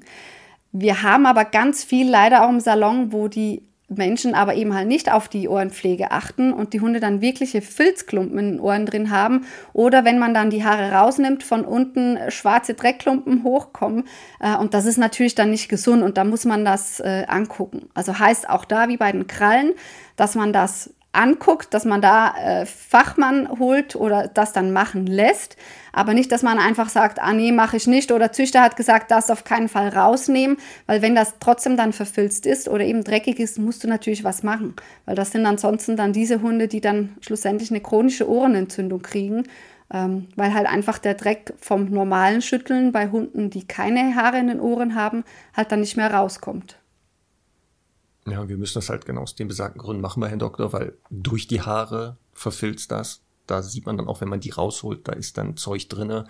Und da wäre die Gefahr dieser chronischen Ohrenentzündung. Deswegen kommt der leider nicht drum herum. Und ich manchmal auch nicht. Und nehme eine Pinzette. Das ist in Ordnung. Das ist wirklich, wie man es am so, liebsten Conny, mag. Hast du es jetzt gehört? Ich darf da die Dann Pinzette nehmen. Und da, ja, herrlich. Sehr gut. Guck mal, wie, das ist aber super. Ich, ich könnte jetzt hier noch ein paar Stunden weiterreden, aber die Hunde machen mich hier schon gaga. die, die haben jetzt ja schon vor einer Stunde gedacht, wir hören auf, die sind ja ganz anders eingestellt. Aber das ist zum Wohle von euch beiden Pfeifen, ne, dass wir jetzt hier das gemacht haben, damit ich jetzt noch besser Tipps Also ich dachte, du meinst Pflege. uns beide gerade. Das vielleicht auch. Dass wir jetzt vielleicht ein bisschen klüger durch die Welt gehen und vielleicht auch bei bei einem oder anderen Kunden vielleicht jetzt auch mal Ja. so wieder ein paar Tipps geben können. Wobei ich mir das gar nicht zutraue und da lieber äh, jetzt auf gute Hundefriseurinnen und Friseure und Coiffeusen und Coiffeure und Tierpfleger und was verweise und da wirklich mal sage, einmal mal vielleicht vorbeigehen, einfach mal einen Experten, Expertin drauf gucken lassen und dann kann man immer noch überlegen, was man macht. Liebe Julia, vielen Dank für das total nette Gespräch. Das war super informativ und sympathisch. Mm, Ich hätte noch einen Wunsch, weil wir, wir sind ja immer so unter den Top 3 Freizeit-Podcasts Podcasts in der Schweiz. Könntest du einmal für unsere Stundis nochmal so einen Gruß rausschicken auf Sch- äh, Schweizerdeutsch? Nicht mal das kann ich sagen. Ich wollte gerade sagen, Conny, versuch das nicht. Ja. Ja, äh, äh, hallo ihr Lieben. Ist egal, was äh, du sagst, wir verstehen sie nicht. Okay. Hauptsache, da kommt Ah, Stundi das ist vor. gut. Es muss Stundi vorkommen. Stundi muss da Stundi aber muss schon vorkommen. vorkommen. Okay. Äh, ja, hallo ihr lieben Schweizer. Ähm, stimmt doch gern für den Podcast von der Conny und dem Marc ab und unterstützt da die Schweiz eben auch die Hundestunde so damit. Sehr gut. Guck mal, aber ich habe aber ich hab's Ich verstanden. auch. Ich auch. Ja, super. Okay. Heißt das vielleicht, ich habe Schweizer Wurzeln? Könnte das das sein? Also, bin ich vielleicht mit dem Schweizer verwandt? Gekreuzt irgendwann mal worden? Wer weiß. ähm, darf ich noch Sehr zum schön. Abschluss noch etwas Natürlich. sagen, was mir noch auf dem Herzen liegt? Ja.